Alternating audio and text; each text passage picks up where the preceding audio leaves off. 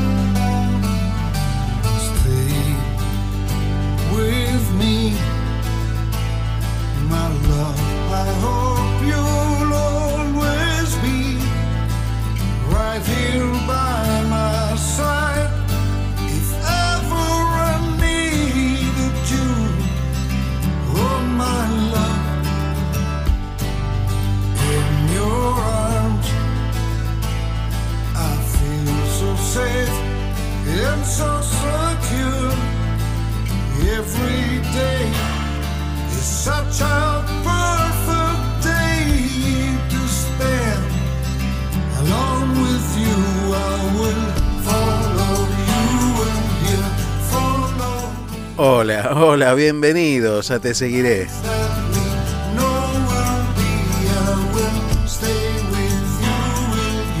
Mi nombre es Aldo Barone y desde este momento y hasta que terminemos en nuestro programa vamos a estar haciéndonos compañía en este día tan especial, día víspera de Nochebuena y de Navidad, donde comenzamos a hacer nuestro balance de un año que fue maravilloso en muchos aspectos, seguro, porque te atravesaron sin dudas momentos maravillosos y también un año muy complejo.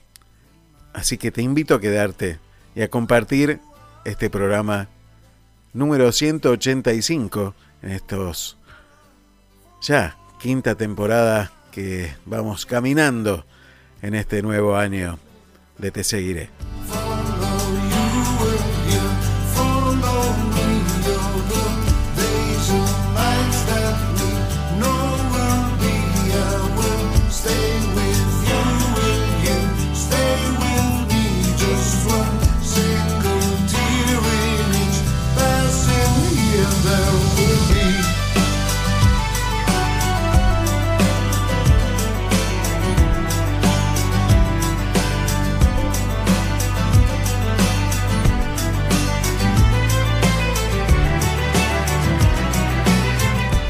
Sabes que podés comunicarte con nosotros a través de las redes sociales, a través de Facebook, como te seguiré.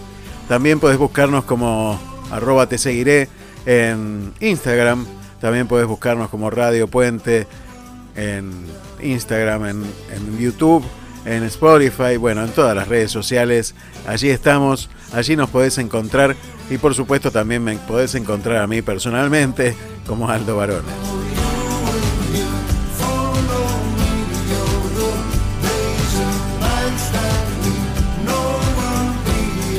También podés dejarnos tu mensaje al más 54 9 223 539 1102. Más 54 9 223 539 1102.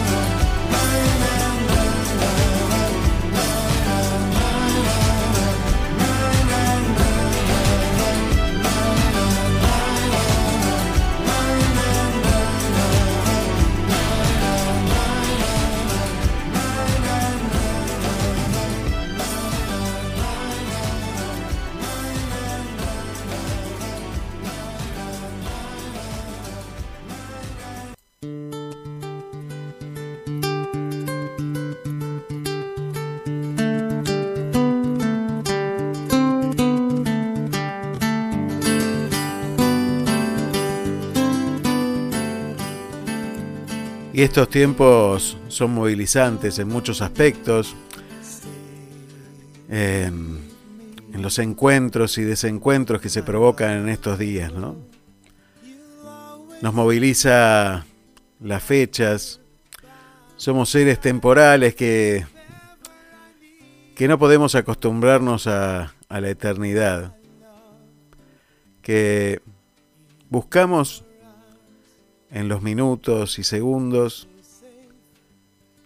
tratar de establecernos y sentirnos seguros por un rato. En estas fechas que son movilizantes, no solo por el entorno de lo que sucede en la Argentina o en el lugar del mundo donde te encuentres, sino en lo interior. Porque tal vez cuando mirás la mesa de Navidad, encontrás algunas sillas vacías. Tal vez te encontrás atravesando esta Navidad en un hospital.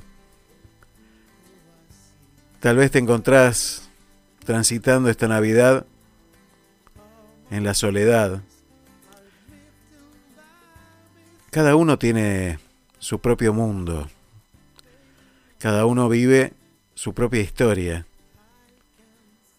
Pero aquí en Te Seguiré queremos compartir esas historias y no quedarnos con el recuerdo de una historia, sino saber lo que va sucediendo, lo que te está pasando en este momento. Tal vez no salgas al aire y, y me lo puedas contar al aire, pero sí hay una relación que se establece a través de la radio, a través de este programa, de cierta intimidad, de cercanía, de amistad, que se va regando, que va creciendo. Y me encuentro con cada uno de ustedes en algunas charlas íntimas de mensajes de texto, ¿no? Algunas pasan a otro estadio y, y se convierten en charlas telefónicas. Pero son encuentros, encuentros de, de almas, de personas. Algunos son encuentros silenciosos que no, que ni siquiera tienen un mensaje de texto, porque mucha gente no se anima a mandar un mensaje o, o no tiene ganas. Pero sin embargo se produce el encuentro porque me dejas llegar allí, con la radio. Lo recuerdo desde siempre como oyente. La radio llega a donde está uno, en los diferentes ámbitos en los que se encuentra. Hoy es como mucho más democrática esta radio y llega a través del celular, a través de, las aplicaciones, a través de las páginas de internet y atraviesa fronteras. Aquel sueño que tuve desde chico de escuchar y compartir programas de radio que eran de otros países con la onda corta en aquel momento, hoy se ha convertido en realidad. Y lo mejor de todo es que quienes hacen esos programas de radio, y este es uno de ellos, también pueden escuchar. Y uno puede dialogar con ese que hace el programa de radio. Antes era casi imposible, uno tenía que llamar por teléfono a la radio, atendía un contestador automático o una operadora. Y en alguna oportunidad uno podía dejar algún mensaje, pero ese diálogo con el oyente era prácticamente imposible. La llegada al conductor de un programa era prácticamente imposible. Hoy esto se ha hecho mucho más abierto. Y esto me parece que tiene que ver con un ejercicio de una libertad maravillosa de poder encontrarnos. En un mundo que habla permanentemente de desencuentros, en un mundo que invita permanentemente a, a dividirnos por pensar distinto, en este pequeño rincón del universo te llamamos a, al encuentro. Creo que, y la insistencia en esto, creo que el mensaje más necesario hoy en este mundo es el del encuentro. Y por eso hoy vamos a compartir en el programa encuentros con, con amigos, con amigos que han pasado por el programa y que queremos saber cómo están, qué es de sus vidas, qué están haciendo y qué es lo que les pasa en estas fechas de balances, y de análisis de lo que hicimos durante el año, me parece fundamental el reencuentro con aquellos que compartimos un momento de nuestras vidas. Así que te invito a quedarte aquí en Te Seguiré y compartir con nosotros esta maravillosa jornada previa a la Navidad para que vayamos caminando hacia el pesebre a descubrir la luz que brilla en él. Bienvenidos.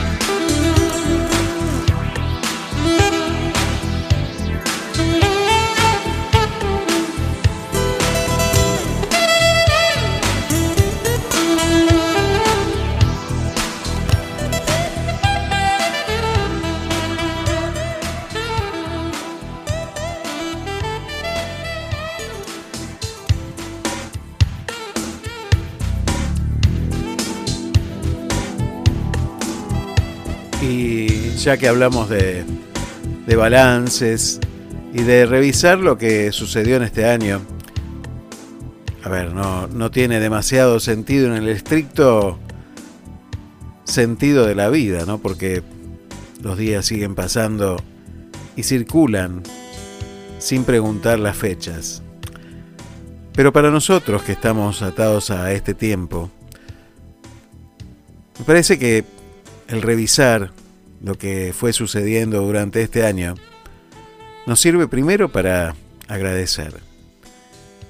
Y en este sentido yo quiero agradecer profundamente a ustedes que estuvieron en cada una de las presentaciones de Te Seguiré y acompañándome en lo personal con su presencia, con sus mensajes, con sus oídos. Fundamentalmente agradecer a, a mi familia que está bancando un proyecto que es casi faraónico para nosotros y que implica que esta Navidad nos encontremos en la distancia. Agradecer a, a mis hijos, a mi esposa, este esfuerzo extraordinario que cada uno está haciendo. Y que nos encuentra más unidos, esta vez por elección personal y por una decisión que hemos tomado. Otras veces hemos estado separados por algo que no hemos decidido nosotros. Agradecer a cada uno de los que están ahí siempre firmes, con el brazo levantado, prestos a ayudar cuando hace falta. A esos amigos del alma que siempre están. Y que hoy no los puedo abrazar porque no los tengo cerquita, pero los abrazo en mi corazón. Agradecer a, a los nuevos amigos que, que van apareciendo por el camino y que también que también hacen mucho más fácil el camino. Pero sabes qué, también quiero agradecer a los no a todos aquellos que que no hacen fácil el camino, que provocan que uno se incomode. También a esos quiero agradecer porque permiten que uno siga creciendo, que se dé cuenta muchas veces que no tiene la última palabra y que es necesario seguir cada día aprendiendo a escuchar.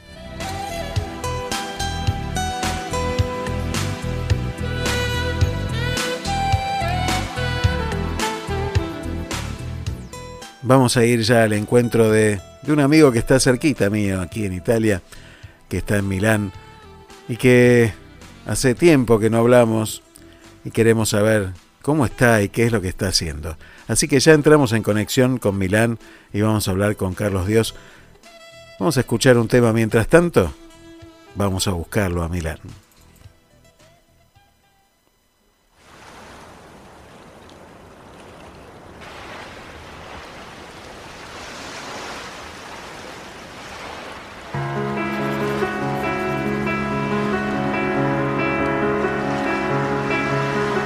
Chiedo spesso se tu sei felice come me, se poi ti basta quello che ci unisce, un po' d'amore e poche regole.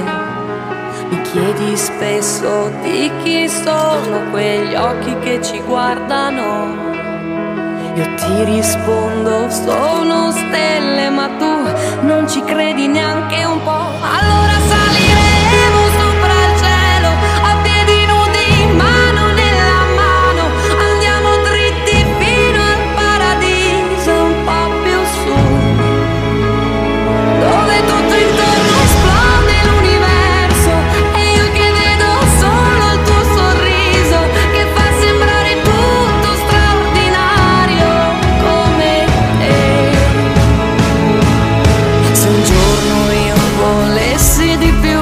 di tutto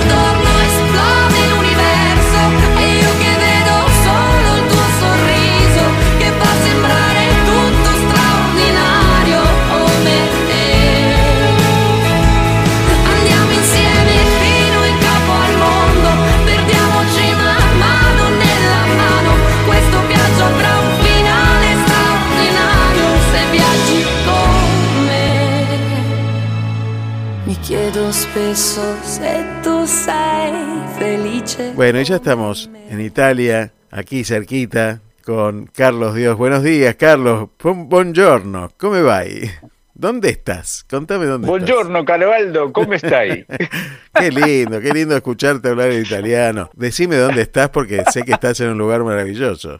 Mira, estoy en el centro eh, de la capital de la moda. Estoy en la galería de Vittorio Emanuele, Qué lindo. eh, que son tiene forma de cruz y justamente el centro, eh, el octógono central, están las principales marcas, hay una confitería que se llama Pasticcería Marchesi, que estoy tomando un café con leche con una porción de panetone, que es propio de ahora de, de de las fiestas. tiempos. Y exactamente, de hecho aquí se produce, es una de las pocas eh, confiterías donde se produce panetone todo el año, ¿no? Vos sabés que acá el panetone es como el pan en Argentina, en todos lados hay panetones, ¿sí? Sí, sí, claro. Eh, y, pero justamente el, el chef de, el chef pastichero de, de Pasticcería Marquesi ganó hace un par de semanas el premio al mejor pan dulce tradicional de toda Italia. Uf. ¿Sos de más del panetone o del pandoro? Cuénteme la diferencia que hay entre uno y otro. Hablemos de estas cosas profundas. Sí, sí, sí, sí. Pero acá son fundamentales, porque aparte los, sí. lo- los italianos comen pandoro desde el útero, ¿de acuerdo? Claro. Entonces, eh, hay tantas variantes. De hecho, la diferencia básica entre el panetone y el pandoro es que uno tiene frutas y el otro no tiene frutas, es pura masa, ¿no? Eh, y realmente son riquísimos, riquísimos los dos, y de hecho se comen los dos. Eh, se come primero el panetone y después el pandoro. Y vos sabés que casualmente el panetone se inventó acá en Milán. Mira vos. Pero vos sabés que el problema es que acá vos buscás el, pan- el panetone tradicional, lo más parecido al pan dulce que uno conocía en Argentina, sí, ¿no? claro, sí, sí. Que tiene, por supuesto, mucha menos cantidad de frutas secas y frutas brillantadas que, que se le usa poner en Argentina, ¿no? Por el gusto italiano. Sí, sí, sí. Pero después empiezan las variantes. Empiezan a comer con, por ejemplo, pere y chocolate, con frutos del bosque, con Nutella, con... eh, Pistaquio. lo ponen también pistachos, exactamente lo que se te ocurra, ¿no? Eh, de hecho, el otro día fuimos a un supermercado con, con Ali y a la salida tiene un barcito y la promo era un capuchino o un café, una porción de pan dulce y crema de mascarpone. Y yo un poco por, por buscar algo distinto y un poco porque decía promoción, dije, bueno, voy a pedir esto, ¿no? Te viene con una crema que es no rica, es exquisita, que no sé cómo alimentarla, se lo pone al costadito del pan del panetone para, para ya la chanchada absoluta, ponerle también un poquito de crema de, de mascarpone del panetone y es espectacular. Vos sabés cómo conocimos, eh, estas cosas es como muchas comidas, de hecho el dulce de leche surgió así, surgen de equivocaciones, no, no de cosas Claro, sí, adrede. tal cual, ¿sí? tal cual. De hecho, en casa encontramos el Pandoro por equivocación en mi familia. ¿Te acordás que estaba la, la Feria de las Naciones en Argentina hace Sí, mucho sí, tiempo? claro, sí, sí. Bueno, eh, mi madre era tan fanática, por supuesto, iba y compraba, no podías comprar más de dos por persona. Y a mis tías les pagaba la entrada y les daba la plata para que le compraran más panetones. Para, para estoquear en casa, ¿no? Claro, para- Entonces, para les regalaban la entrada, pero tenían la obligación, te- tenían la obligación de traer dos panetones, ¿no? Y era lo único que hacía mamá para, para, las, para la fiesta, porque mamá para la cocina no era, no era, no era tocada. Papá sí, mamá no. Papá se encargaba de todo lo demás. Y un 23 de diciembre, 23 de diciembre, llegaron a la cuenta que tenían todo, menos el panetone, que mamá se había olvidado de comprar, ¿no? Entonces, reproches al margen, decidieron que el que tenía que ir a buscar el panetone era yo. Tendría 18 años. Me dieron la plata y me dijeron, mota o perullina, y nada más. Claro. Y yo salía a buscar por Buenos Aires que te, te tacleaban, te pegaban, te codazos, ¿sí? Sí, sí, claro. Y, ¿te acordás, ¿te acordás de Casa Tía? La vieja Casa Tía. Bueno, en Casa Tía Casa de Tía. Avenida Santa Fe y Ayacucho, entré y yo vi y dije, Perullina. Ahí me dijeron Perullino Mota, así me fui de cabeza. Y tan contento, yo compré dos. Y, llegué, a casa con una sonrisa de victorioso, de que había conquistado la Antártida, ¿no? Llego a casa y me dicen, pero no, palabra grosera en el medio, ¿sí? Eh, esto es un Pandoro. Más que Pandoro ni Pandoro, esto es Perullina. Yo me acabo de batir a duelo con medio Buenos Aires para conseguir esto. Me tienen que. Bueno, a ver, bueno, la cuestión es que comimos todo muy rico y al final dijeron, a ver, lo que este papanata trae trajo a ver qué es, ¿no? Claro, esa pavada que trajiste, ¿no? Ya que encima compró dos, encima compró dos, compró mal y dos. Bueno, imagínate. Así que le pusieron un poquito de, de la azúcar impalpable, lo revuelven, cortan, todo el mundo mira a comer con cara de desinteresado, y mi padre, sentido papá, era un tipo que era correcto. Cuando algo estaba, lo decía, ¿no? Y dice, che, no está feo, ¿eh? ¿No? Segundo bocado, pará, esto me gusta. Tercer bocado, pará, esto es lo más rico que comí en mi vida. Y ahí conquistamos el Pandoro. Y se acabó el pan dulce. y se acabó el pan dulce. Qué. Así que realmente, no, no, no, no, espectacular, espectacular. Y no, realmente, bueno, y acá es en la tierra de esto, ¿sí? Sí, claro. Y la diferencia grande que hay con, la diferencia grande que hay eh, con la a Argentina le gusta, al gusto argentino, es ponerle mucha fruta seca y mucho, mucha fruta brillantada. Sí, sí, sí. Eh, lo cual lo cual lo obliga a que la masa sea esencialmente más dura para contener Para toda la cantidad de, de frutas, ¿no? Es mucho más húmedo. Claro. Claro, es mucho más húmedo. el. Y el que, el que el que se vende aquí es más alto, más esponjoso, más aromatizado y con algunas frutitas para, digamos, para decorar. Sí, sí, Ahora, sí. mira lo tradicional que será que el año pasado en Vía Monte Napoleone, que es la, la calle comercial de, de, de Milán, de hecho la segunda calle más cara del mundo, después de la Quinta Avenida, habían hecho de decoración de una casa de, de mujeres un panetone que tenía un metro y medio de alto y en el lugar donde iban las frutas secas iban las carteras, eh, en- enganchadas, embotadas. Qué buena idea publicitaria. Aunque hay algunas que no me gustan. No sé, vi un árbol de Navidad, la verdad, de pésimo gusto, ¿no? Lo habrás visto vos. De hecho, de hecho eh, en el centro de la Galería de Vittorio Emanuele se hace un árbol de Navidad muy grande que en el 2017 lo hacía la empresa Swarovski, que era muy grande, pero el típico árbol de Navidad. Sí, sí. Y este año ganó ganó Gucci e hizo un montón de eh, son valijas apiladas, ¿no? Horrible. Sí. Eh, y la gente pasa, la, la gente pasa, saca la foto y protesta. Sí, Entonces, sí, sí. Sí, la verdad que no me gustó, pero Sí. Cuénteme con qué lo acompaña el panetone. ¿Qué está- El panetone y prosecco. ¿Estás tomando prosecco a esta hora? Prosecco. Pero estás tomando prosecco a esta No, hora de la mañana. No, no, a esta hora no, no, no, no, no.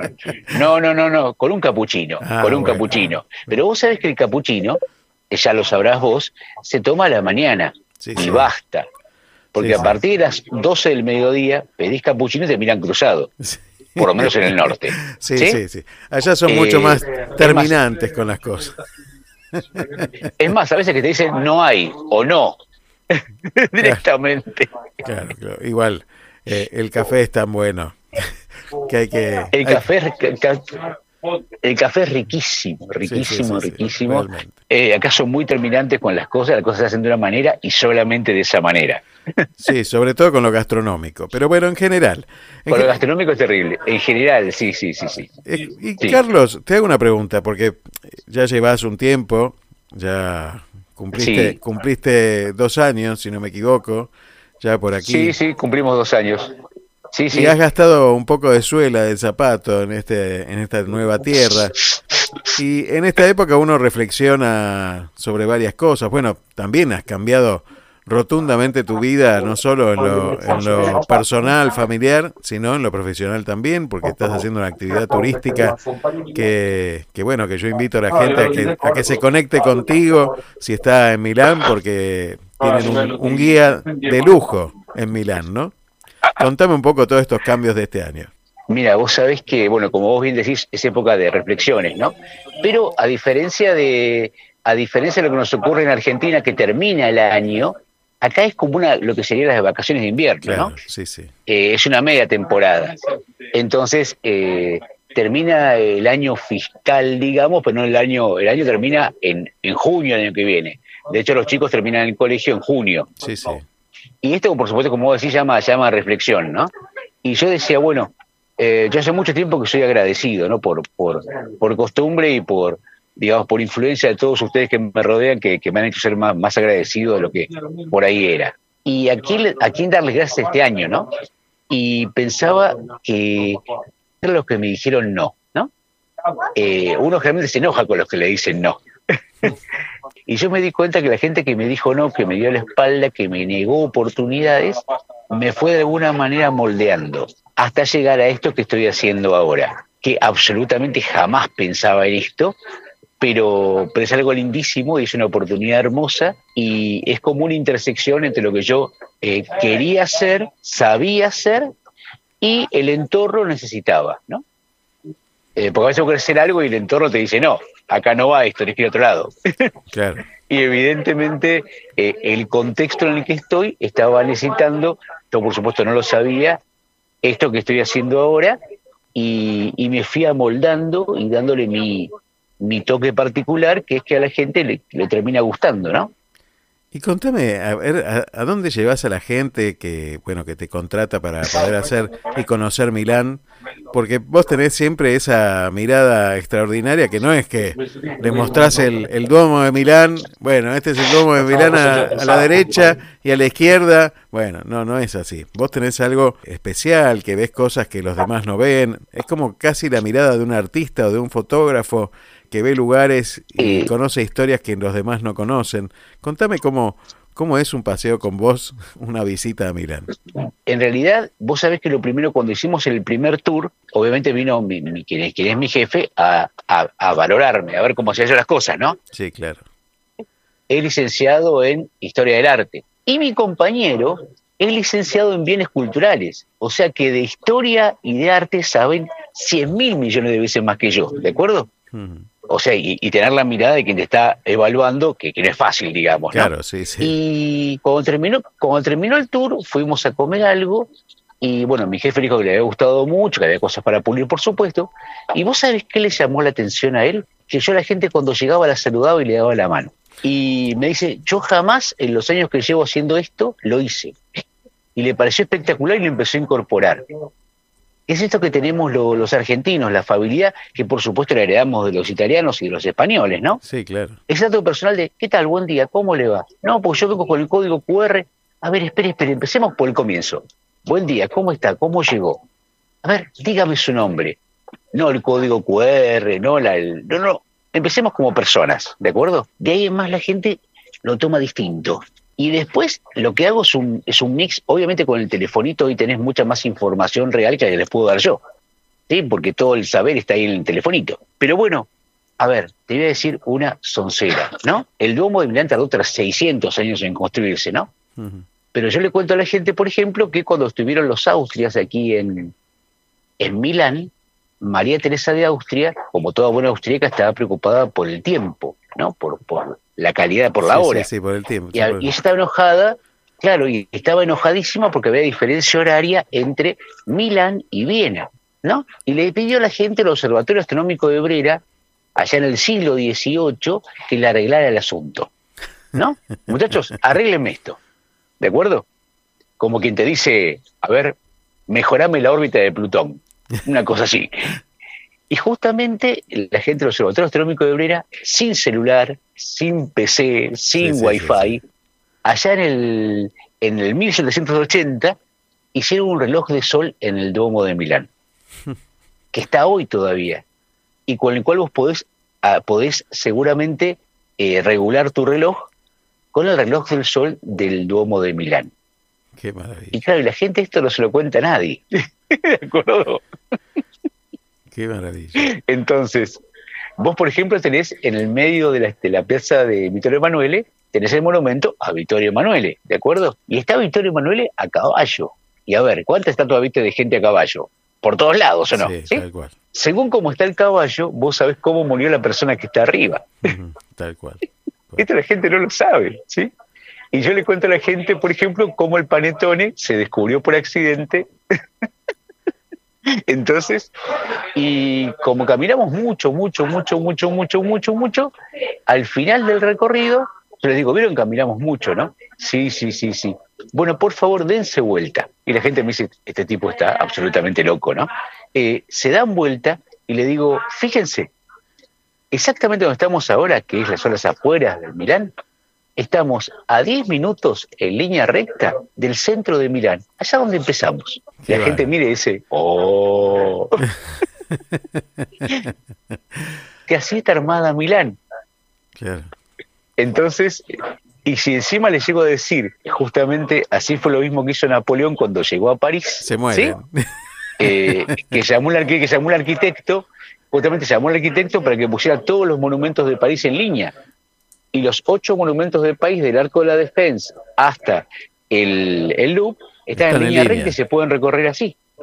Qué bárbaro. Entonces, es muy lindo, es muy lindo y vos te sentís muy chiquitito, porque te das cuenta que uno se siente moderno porque tiene wifi y te das cuenta que la gente sabe tanto no, y las maravillas que han hecho, ¿o no? Impresionante. Eh, Impresionante. con papel y lápiz. Impresionante. Con papel y lápiz. Con papel y... y habría que ver qué calidad de papel y qué calidad de lápiz, ¿no? Pero, este, Sí, qué Tremendo. sé yo. Tremendo. La verdad que es tremendo. Cuando uno ve Eh. es- esa historia y, y- y sigue caminando por estas calles tan, tan recorridas ya, ¿no? No deja de maravillarse Eh, de bueno. cómo funciona todo. De cómo funciona todo. Vos sabés que entre acá hay, acá hay dos locales, hay una eh, hay una calle que justamente es Corso Vittorio Emanuele, por la que circulan unos 10 millones de personas por año, para que te des una idea de lo, lo concurrida que es, ¿no? Y hay locales de todas las tiendas comerciales, por supuesto, las que se te puedan ocurrir, ¿no? Y hay un local de una firma española de, de ropa que, como es tan grande, tiene un local de hombres y al lado un local de mujeres, porque es inmenso, Sí, ¿sí? sí. Y en el medio la gente pasa y no se da cuenta que hay una estatua, una estatua que se llama el Carere. Y el Carere es del siglo III, no XIII, III, Tres. ¿sí? Madre mía. Hace más de 1700 años. Y está ahí la estatua. Y la Claro. gente pasa y no la mira. Claro. Es tal cual.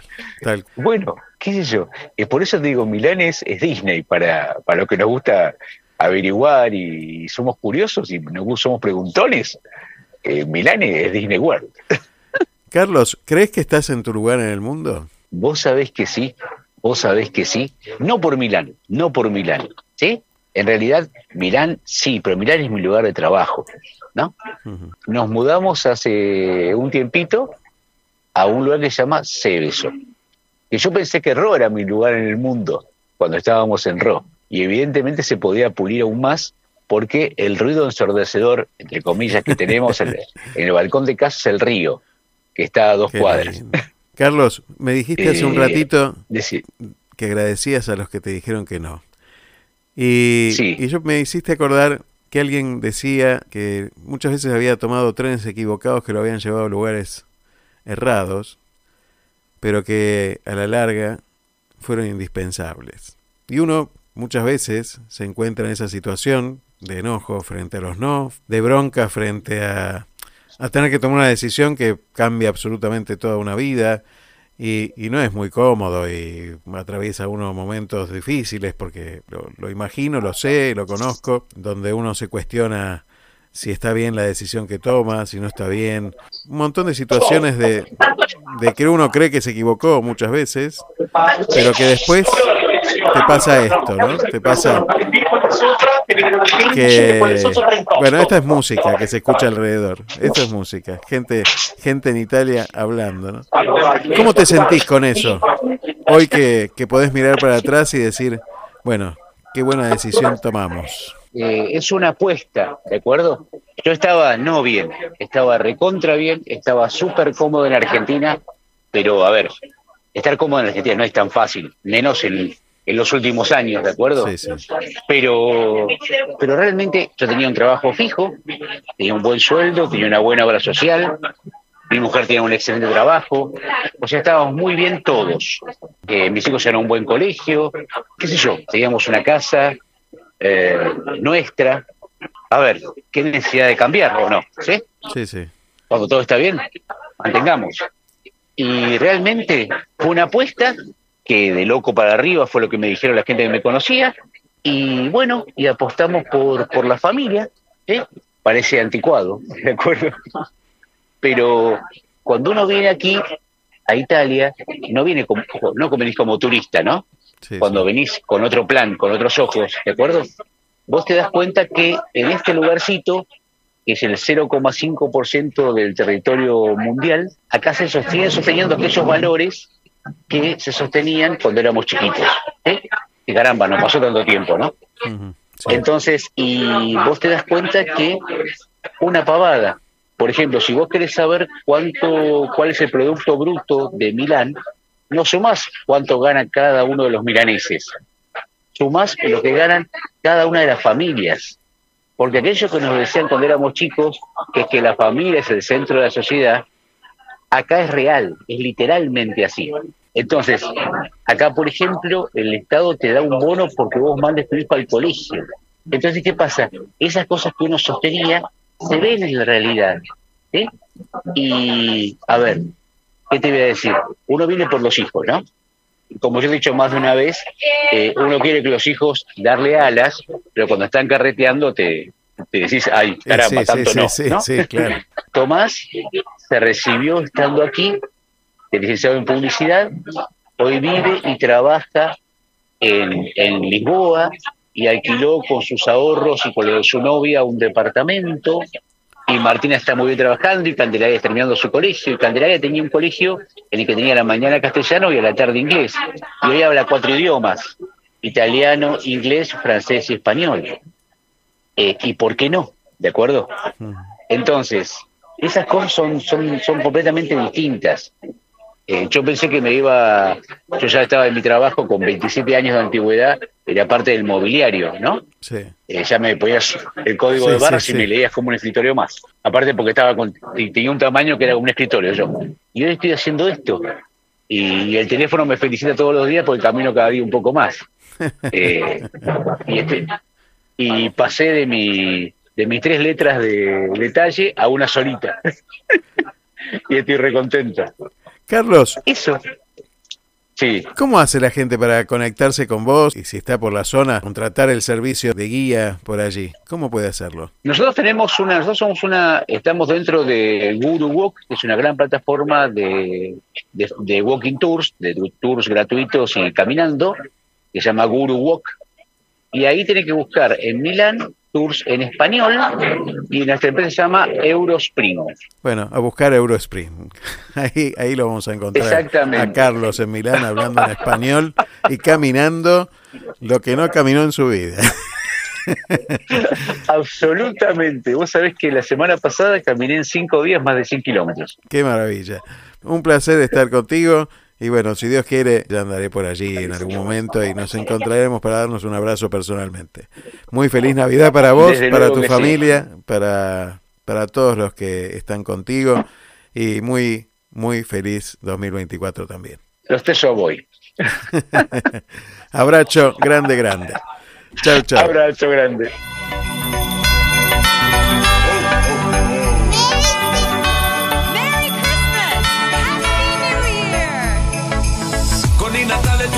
Fanno festa, nelle città si illumina la via maestra, presepe alberi da tradizione, Babbo Natale attaccati al balcone, ci si prepara tutti quanti al gran cenone, con i parenti per tante persone, si fa gli auguri, si danno i regali, momenti Che sto speciali. Natale sia da sogno, salute e soldi a chi ha bisogno, del nostro cuore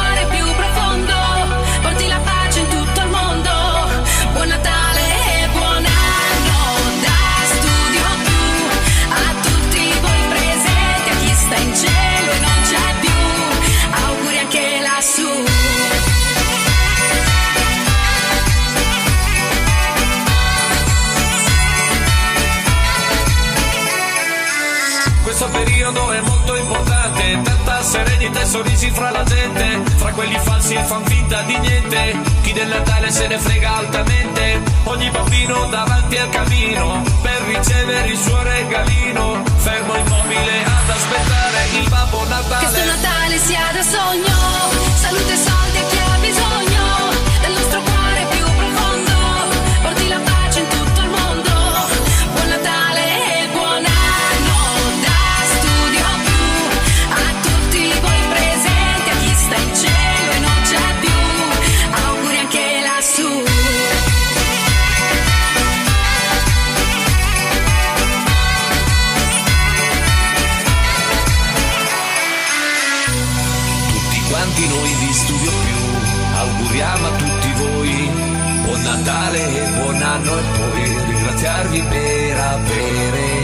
scelto noi.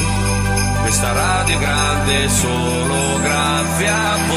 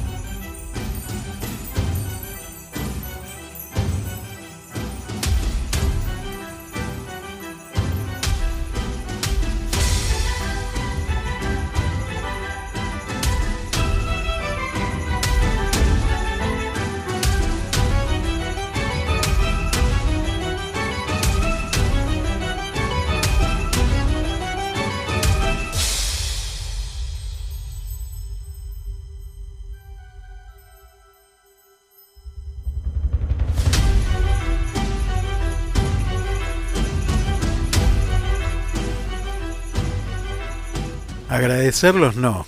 Qué difícil, ¿no? Qué difícil llegar a, a ese agradecimiento. Porque agradecer lo bello, agradecer lo bueno es más fácil, pero cuando uno tiene que agradecer las contradicciones,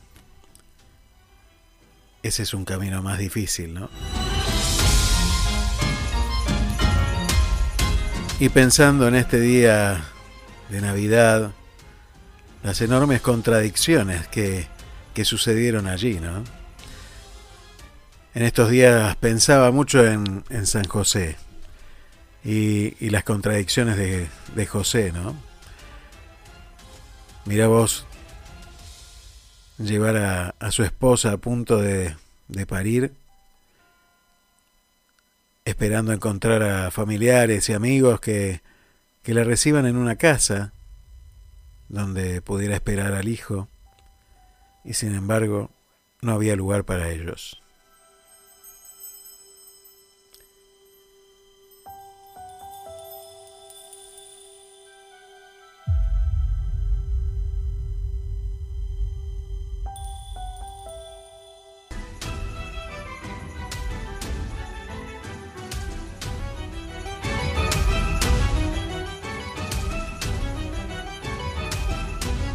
Hola Aldo, bueno, este es un saludo para vos, para toda tu audiencia.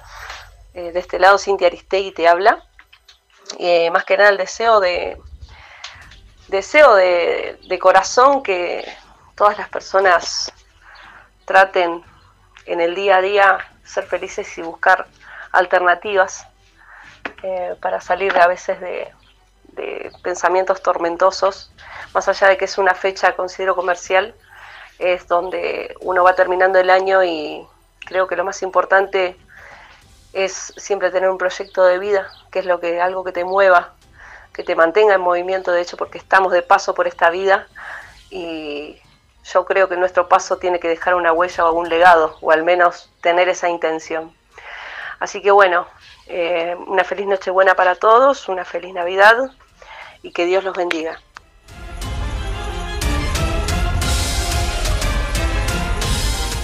Muchas gracias, Cintia. Muy feliz Navidad también.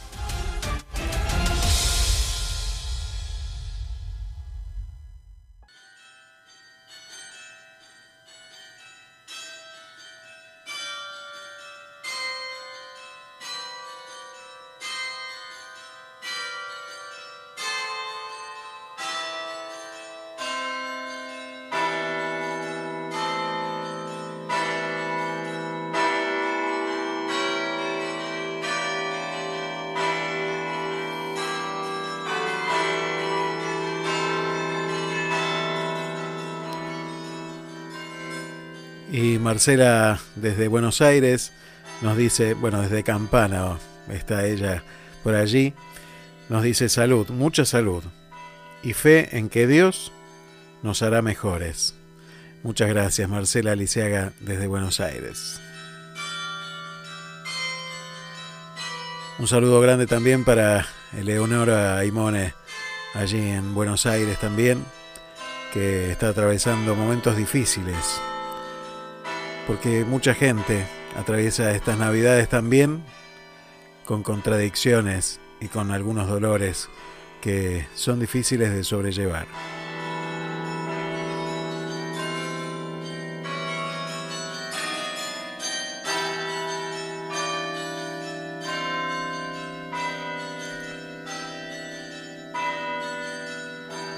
Jorge Muñoz desde Mar del Plata nos dice trabajo, trabajo y más trabajo. Muchas felicidades. Un gran abrazo. No trabaje tanto, Jorge, no trabaje tanto. Descanse un poco también.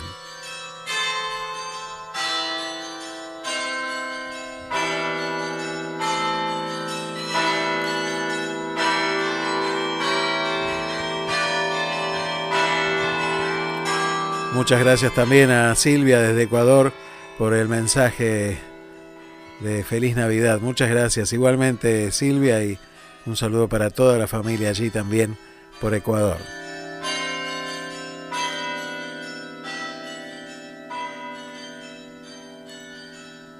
Y van llegando más mensajes, ¿eh? vamos a, seguir dentro de un ratito escuchando mensajes, pero ahora nos vamos a ir a encontrar con él, con el profesor Charlie Navarro, para que también nos cuente en qué momento y qué situación está en este, en este instante y que también tengamos una palabra de él antes de terminar este año.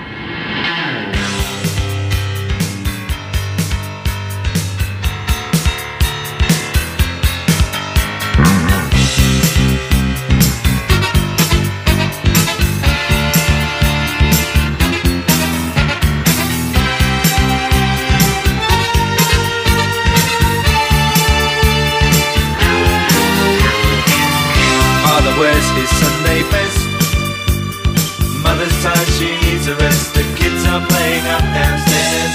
Sister's saying in her sleep. Ah. Brother's got a date to keep, he can't hang around. Our house in the middle of our street. Our house in the middle of our our house. It has a crowd. There's always something happening, and it's usually quite loud. Our mum, she's so house proud. Nothing ever slows her down, and a mess is not allowed.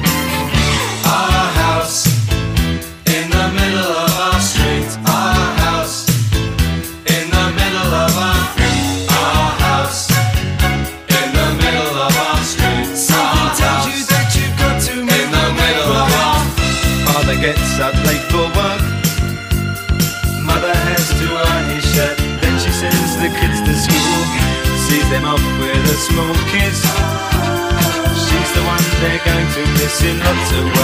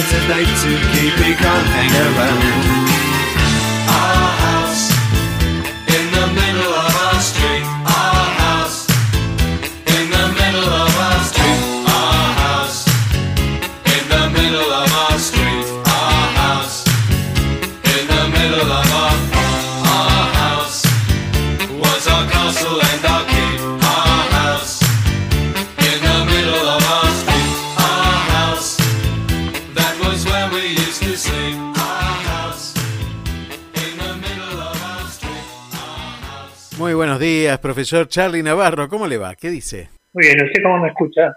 Muy bien, muy bien. No sé dónde está, pero lo escucho muy bien. Estoy en mi casa tomando un cafecito con unas ricas medialunas, esperando el llamado de usted.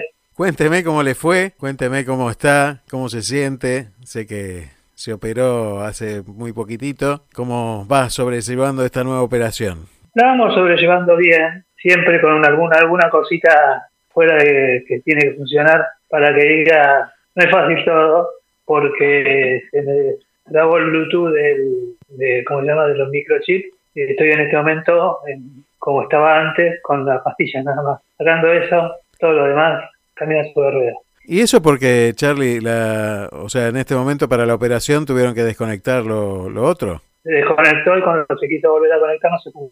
Y que estamos volviendo a, a la etapa de medicación y eh, creo que recomendado por nuestro amigo del Club del Eje, mucho ajo y agua. Bueno, bueno, sí, tu camino es un camino de, Joderse y aguantar. de, de- de aprendizaje permanente y de enseñanza permanente, ¿no? La felicidad eterna no existe. Finalizando el año, ¿no? Bueno, vos sabés que acá es distinto el tema de la finalización del año, porque eh, en Argentina es muy claro porque uno termina el año calendario y empiezan las vacaciones, ¿no? Por lo general, ¿no? Y da- coincide con el verano. Acá como estamos en pleno invierno, hay una pequeña suspensión de algunas actividades que, que es como una va- pequeña vacación de invierno. Entonces, en realidad el año termina en junio acá. Si bien el año calendario termina ahora, el año termina en junio, pero es tiempo de balance, es tiempo de ver cómo llegó hasta acá, ¿no? Y a veces cuando uno mira cómo llegó hasta acá, se vuelve a preguntar dos o tres veces, ¿cómo llegué hasta acá? ¿Cómo llegaste hasta acá, Charlie? Un gran año. Año de muchas decisiones Sí, sí, sí. Y creo que año de muchas... Sí, creo que son, son decisiones positivas que hacen que uno tenga que generarse su propia subsistencia. Qué Me interesante. parece muy bien extrañar a los amigos, que cada cual tome su camino y bueno, y creo que vamos creciendo, ¿no? Creciendo en el de crecer, decíamos, ¿no? Y creo que en eso tiene mucho que ver, mucha la paciencia, mucha la tolerancia, no enojarse con quien no tiene la culpa. Y si salen las cosas no como uno quiere, será porque el de arriba quiere que pase algo más. Que Dios veremos después. Como el cuento, qué bueno, qué bueno, qué bueno. Dios sabrá por qué yo en este momento te voy a estar temblando cuando no debería estarlo, pero bueno, será que quiere que, que bata algún café, que le ponga eh, azúcar a los churros, o no sé, alguna otra cosa de eso. Vos sabés que pensaba en estos días de, camino a esta Navidad en José, ¿no? Y en las contradicciones de, de José. Y el otro día hablaba con, con un medio de comunicación y le contaba esto, ¿no? Decir, imagínate José, una persona que, que pensaba casarse, que estaba totalmente enamorado de María y, y llega, lo va a buscar a María y María le dice estoy embarazada.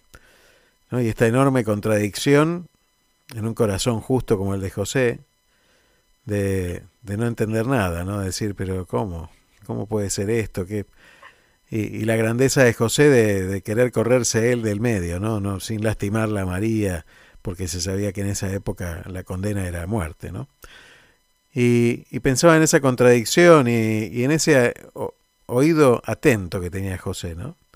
Porque mientras dormía en esa tribulación terrible de, de- no entender nada, se le aparece un ángel que le explica cómo son las cosas. Y entonces me parece que es tiempo de tener el oído atento, ¿no? Por supuesto que después lo que Dios da es mucho más grande que lo que uno proyectaba, ¿no? Y, y esas contradicciones enormes, esa, tantas otras que tuvo, como la del pesebre, la de Egipto, bueno, todas las que uno puede enumerar, ¿no? Digo, ¿cuántas veces nos pasa a nosotros y nos enojamos, nos, nos deprimimos, nos bajoneamos? Digo, aprender de, de José en ese camino, ¿no?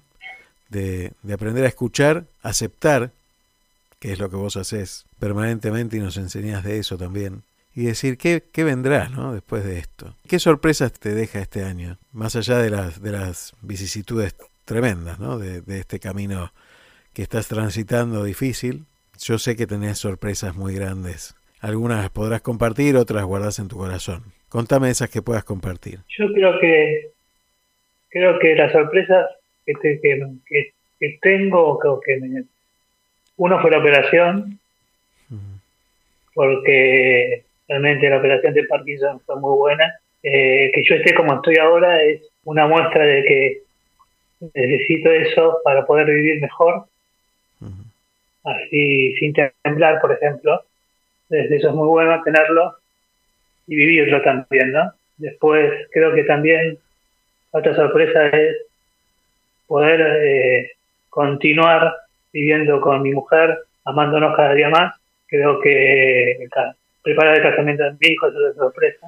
Creo que los dos años de mis hijas en la facultad y la relación con ellas y creo que también, y bueno, después el programa de sensaciones creo que fue una sorpresa muy buena, impresionante, y creo que nos para muy bien para el año 2024, ¿no? Creo que aceptar, resignarse, amar, agradecer, creo que son cosas para, para que tenemos que llevar al arbolito y decirle a la Virgen gracias, a José gracias por tanto y perdón por tan poco. Y Charlie, cuando vas a poner en el pesebre un montón de, de cosas personales, familiares, pero también estás en un entorno de un país que está atravesando, no sé si la peor de todas, pero una de sus peores crisis de mucho tiempo, y una sociedad enfrentada, ¿qué pondrías hoy para la Argentina en el arbolito?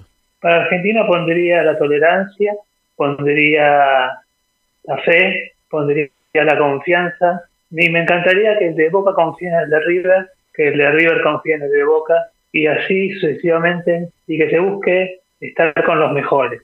Uno tiene, por ejemplo, eh, creo que nuestro equipo de radio es uno de los mejores que existen, porque con tan poco podemos hacer tanto, y creo que necesitamos eso, buscar el mejor y el que le tengamos más confianza y trabajar en equipo. Creo que esa es la salida. Y escuchar, escuchar, observar, ponerse en lugar del otro. Entonces, con esas cuatro cosas, creo que la Argentina sale adelante. Y no, no, pensando exclusivamente que todo lo puede hacer uno. No, al revés.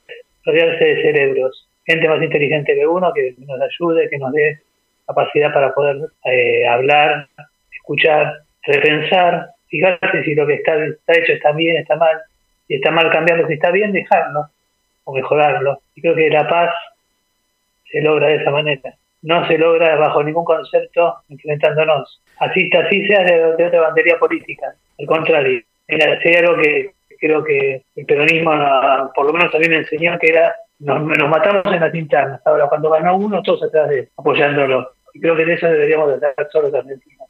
Hoy tenemos que estar todos atrás de Milei, ayudándolo a él. Y creo que él nos tiene que ayudar a todos nosotros. Creo que él puso los mejores que pensó. Y creo que a partir de ahí tenemos que trabajar marcándole también la- las cosas como son, ¿no?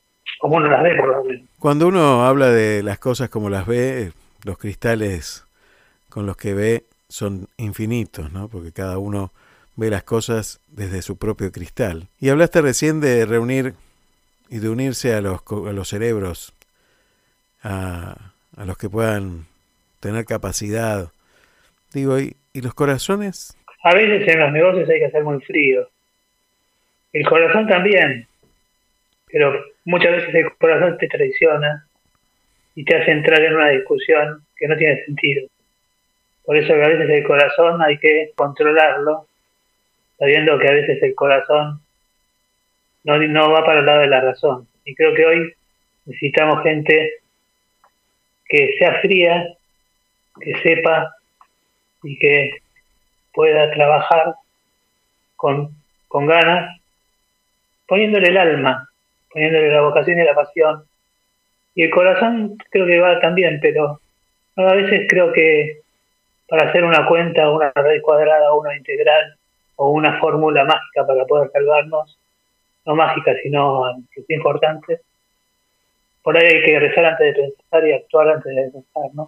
Creo que la- el corazón, el corazón deja lo que lata, y que nos siga dando vida a los mejores, que le siga dando vida a los mejores, ¿no? Vivimos en un, en un mundo que, que habla de la fe, pero vive de espaldas a la fe, que expulsa todo lo que tiene que ver con, con lo cristiano, con los valores cristianos, que fueron los fundamentos de nuestras sociedades, ¿no? Y hoy parece detrás de un discurso de amplitud o de, querer recibir a todos, ¿no? Se disfraza una intención de borrar del mapa a Dios y a todo lo que signifique Dios y todos esos valores, ¿no? Entonces me, me preguntaba yo, digo, ¿cómo es ese Dios nuestro que, que vino, que se justamente se hizo hombre? Lo que recordamos en esta Navidad es justamente eso, ¿no? El nacimiento de Jesús y lo borramos del mapa a Jesús, ¿no? Casi, casi ni aparece. Eh, entonces una costumbre de, este lugar donde estoy es que cada casa tiene un pesebre en la puerta. Me encantó esa imagen. Donde lo importante es eso, ¿no?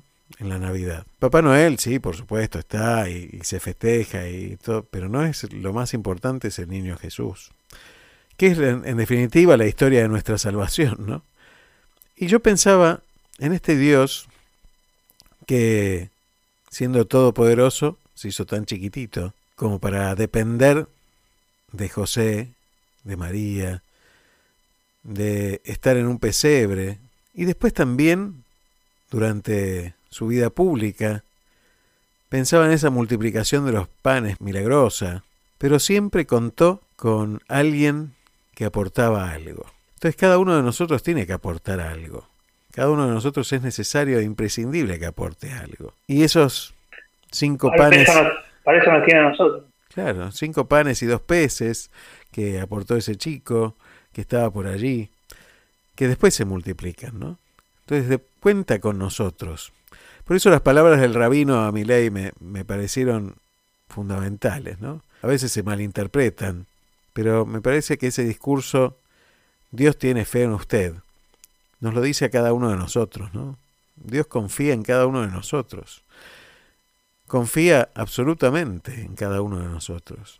Después nosotros hacemos las macanas que hacemos, pero qué, qué maravilla, ¿no? Yo quiero ese Padre, ese Dios.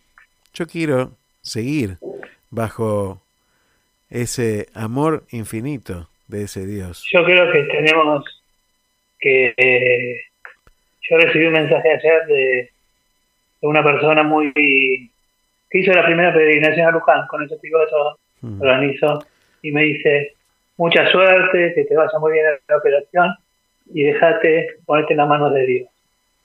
Creo que ese es el mayor de los secretos. Y largarse, soltarse, sabiendo que por ahí lo que viene no a uno no le gusta Ujú. o no le puedo sean cosas que por ahí no sean tan tan tan lindas o que no sea lo que uno espera o que tarde más de lo que uno piensa pero con confianza en él creo que a partir de ahí está todo dicho. Y mucho más si uno mira el José dormido y la Virgen activa no que, que cuidan al niño y que el niño dice aquí estoy y que no tengo necesidad de probar y nos da la libertad para que podamos actuar. Creo que pasa más por ahí. Y que cada cual ponga en el arbolito o en el pesebre sus miserias, sus desiertos, sus pesares, sus alegrías también, sus sueños, para que el niño lo, le dé la luz, le ilumine con la estrella que nos guía. Creo que es muy importante. Y que, que sigamos uniéndonos cada uno. Y como dijo el arzobispo en una misa, el arzobispo de Buenos Aires, que nos dio tres tareas. Uno, ir a visitar a alguien que esté solo. Dos, poner nuestras miserias de- de- del desierto en el pesebre. Y tres, que seamos chusmas de buenas noticias. Y empecemos a cambiar eso también. Qué bueno, ¿eh? me encantaron esas tres fórmulas para esta Navidad. Me encantaron. Gracias, y Charlie. entregarse a él. Yo te agradezco a vos y te agradezco todo este año laburado, que fue magnífico, y que podamos seguir transmitiendo lo que uno piensa que es el vivir con Dios, en Dios, y para Dios, con coherencia, con constancia y con mucha fe. Sin duda, Charlie. Aunque después uno quiera tirar todo al carajo, ¿no? Sin duda, Charlie, sin duda. Porque también uno a veces escucha estas charlas y dice, va, bueno, pero es todo perfecto. No, no, no. Ni mucho menos. Todo esto implica muchos, muchas caídas, muchos golpes de rodillas, muchas lastimaduras. ¿Y ahora qué? Tal cual, tal cual. elige estar aquí. Yo elijo estar acá con vos, charlando para la gente, con la gente, mandándole saludos a la gente que tenga una feliz Navidad, una noche buena, que, que no se pelee con nadie, que la discusión la deje para otro día. Y lo que no. Y si alguien te pelea, déjalo pasar. Abrazalo. Decirle te quiero y la pelea la dejamos para mañana, cuando se nos pase el alcohol. Buen consejo. Gracias por tanto y muy feliz Navidad, Charlie. muy feliz Navidad y que, que lo, lo que vos, que, que, que Dios te regale lo que vos, que vos mereces, que no sé si es lo que vos querés. Ah, seguro, seguro. No, no, él siempre me sorprende con otra cosa, sí. es así. Es así. Bueno, me sorprende en este momento hablando con vos, así que ya me, me da una satisfacción que es superior a lo que yo esperaba. Gracias, Charlie. Gracias por tanto. Te quiero mucho. Yo también. Espero darte un abrazo pronto.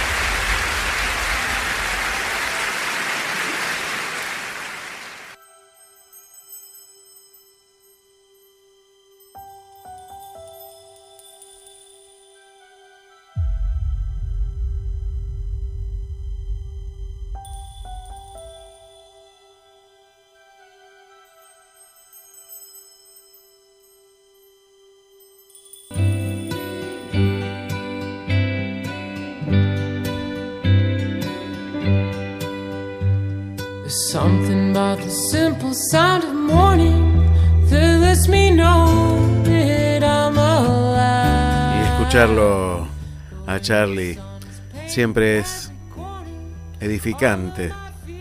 Esa voz de esperanza, de, de sobrellevarlo todo. Y además invitarnos a, a seguir teniendo esperanza. Siempre es como el sonido simple de la mañana. Siempre es como música para seguir creciendo.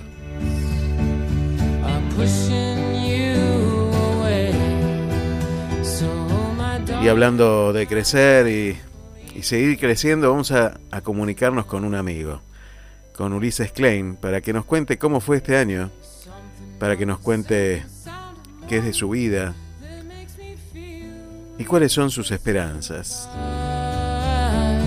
We used to lock ourselves inside the bedroom, but that was before he came to life. Now, if I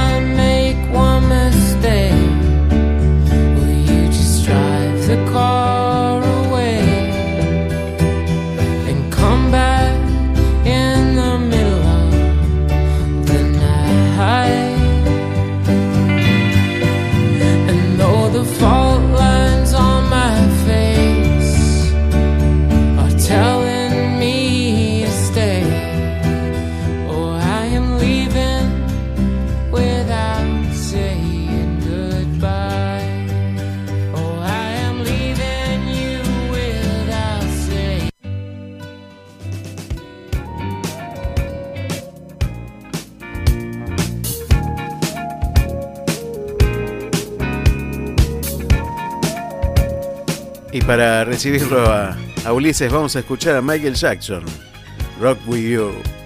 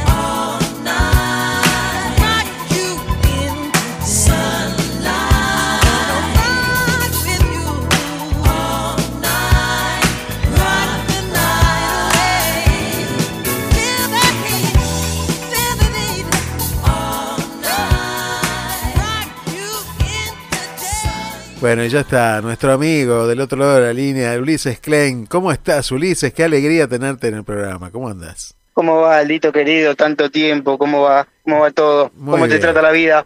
Muy bien, muy bien, muy bien.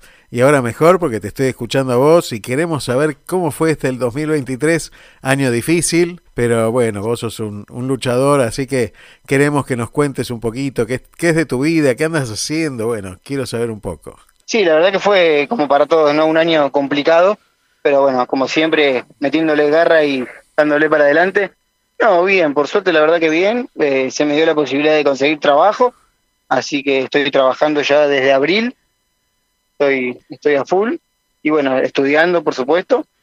Eh, el profesor de educación física. Muy bien. Y no, por suerte bien, eh, completo, completo. Muy Tuve bien. que dejar un poco de entrenar, sí, pero la idea es el año que viene, en el 2024, empezar, empezar con todo de nuevo. Qué bueno, qué buena noticia me estás dando. Y, y bueno, y tiene que ver con, con esto de, de esa lucha permanente que vos siempre tenés y, y de ese esfuerzo. Contame qué, es- qué estás trabajando, contame qué estás haciendo. Si se puede decir. ¿no? Estoy trabajando como, eh, obvio, estoy trabajando como administrativo en un centro de rehabilitación Qué para chicos con discapacidad eh, en Pacheco. Eh, estoy en la parte de administración, así que en la parte de, de atención al público, digamos. Qué bueno, qué bueno, qué bueno. Y la Sí, la verdad que estoy, estoy full ahí desde abril, desde abril, así que la verdad que es lindo ambiente, eh, como todo, ¿no? Como todo trabajo tiene sus pros y sus contras, pero la verdad es que, que estoy bastante bien. Che, y contame cómo va el profesorado que estás estudiando. Contame un poquito cómo va la carrera. No, la verdad es que bien, eh, es un profesorado muy adaptable para personas con discapacidad, si bien soy el único que tiene discapacidad y está estudiando esa carrera, por lo menos en ese profesorado, eh, se adaptaron bastante bien, adaptan la mayor cantidad de, cosas físicas, las adaptan, y no, hasta el momento no, no tuve ningún problema. Estoy estudiando en el La Salle Florida de Vicente López, el profesorado de educación física, como dije hace un ratito. Eh, ya estoy por el ter- terminando el tercer año. Qué genial. ¿Y qué te falta? Ya falta poco. ¿Cuántos años son? Y me, fal- me falta un año y materias que me queden, así que me quedarán un año y piquito. Che, qué buena noticia. Che, eh, Ulises, bueno, para la gente que, que por ahí te escucha por primera vez, eh, les contamos que sos un atleta que ha competido internacionalmente muchísimas veces y que, bueno, que sabemos cómo funciona en la Argentina el atletismo, ¿no? Con las dificultades que, que eso conlleva y, y las dificultades económicas que, que tiene nuestro país en el atletismo, entre otras cosas Claro, también. claro. Eh, sí, el atletismo creo que es uno de los deportes más golpeados y más con relación a lo que es la discapacidad. Bueno, soy atleta de alto rendimiento, hago atletismo adaptado. Y bueno, por cuestiones de la vida, este año tuve que dejarlo un poco de lado. Eh, no, este año no, no pude entrenar, no pude competir, pero bueno, hace ocho años que lo vengo haciendo y la idea es el año que viene eh, volver, volver con todo. Eh, pero más que nada me voy a empezar a dedicar a lo que son maratones de, por las eh, por Buenos Aires, digamos, porque la verdad que poder viajar está todo muy, muy complicado complejo, muy complejo. y el estado no el estado no, no te ayuda en absolutamente nada, Cada vez menos el Estado, me parece. cada que- vez menos exactamente. Y Sí, contame, no, no te ayuda en nada, nada, nada. contame un poco, ¿seguís en relación con, con tus compañeros, con la gente con la que estabas? ¿Seguís este, conectado eh, con los que competías vos? ¿Cómo? La relación con, la relación con los chicos y con mi entrenador no, no la perdí. Eh, no hablamos todos los días por, por cuestiones sí, laborales y cuestiones de la vida, pero la verdad es que bastante bastante bien. No, la relación no, no, no la quiero perder tampoco porque ya te digo, la idea es volver el año que viene. Bueno, y contame un poco, eh, más allá de, de la competencia, más allá de... Contame un poquito cómo va tus sueños, cómo van tus sueños, porque cuando uno va transcurriendo la vida, uno tiene un sueño, pero se van modificando esos sueños. Y hoy me imagino que tendrás otros. Contame un poco qué es lo Sí, que, hoy- qué es lo que sí. querés. Hoy en día mi prioridad es terminar el profesorado y bueno, el día de mañana ser un buen profe de educación física, eh, educar a niñas y a personas grandes eh, en relación a todo lo que es el deporte y el bienestar que te da el deporte. Y nada, eso, te digo, terminar el- con el profesorado aprobándolo, ¿no?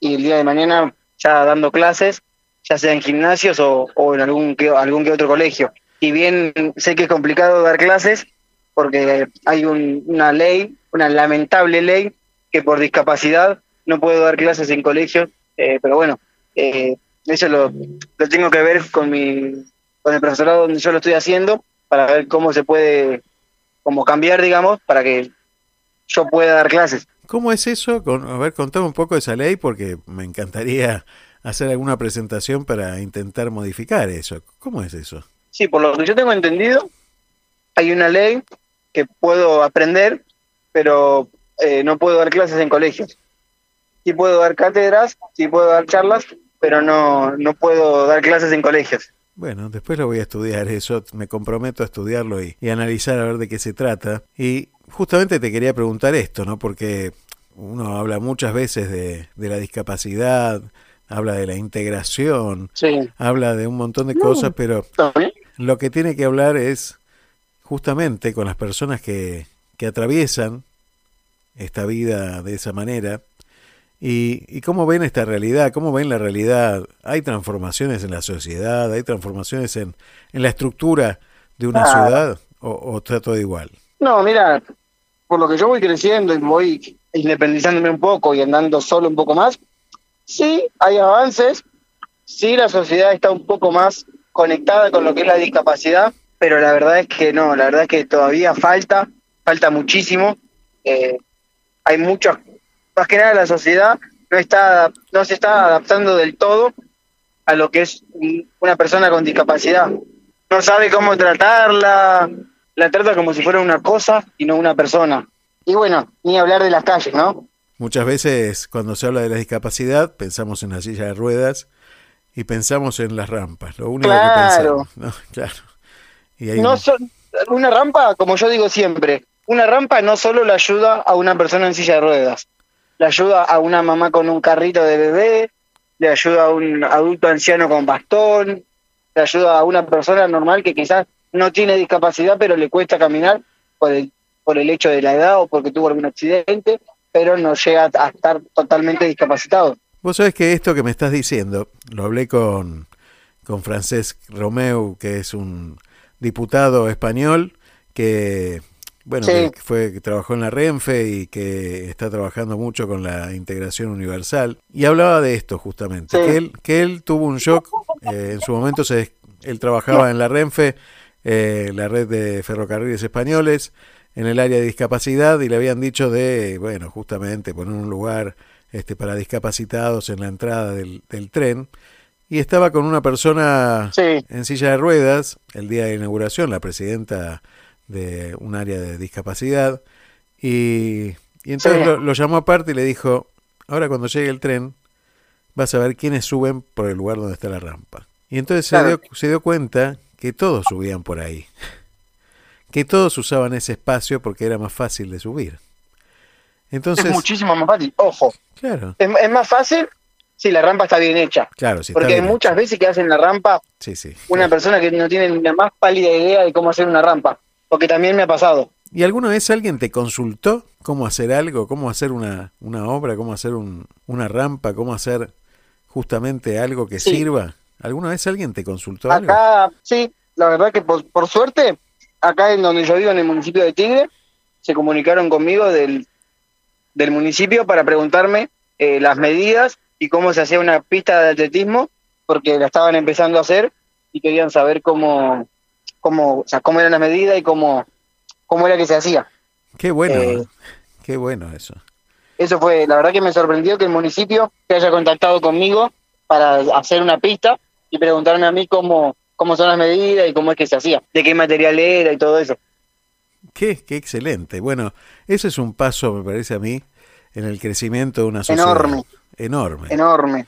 enorme. Sí, la verdad que, que me sorprendió totalmente. Me parece a mí como que hay una ausencia en la pregunta a quienes necesitan y a quienes usan. Una ausencia total. En, en muchas cosas la hacen para que el discapacitado esté eh, cómodo, pero lo hace una persona que no es discapacitada y no tiene ni idea de lo que está haciendo, básicamente. Por supuesto. Y, y lo mismo las plazas, ¿no? Yo pensaba, La, la hace por.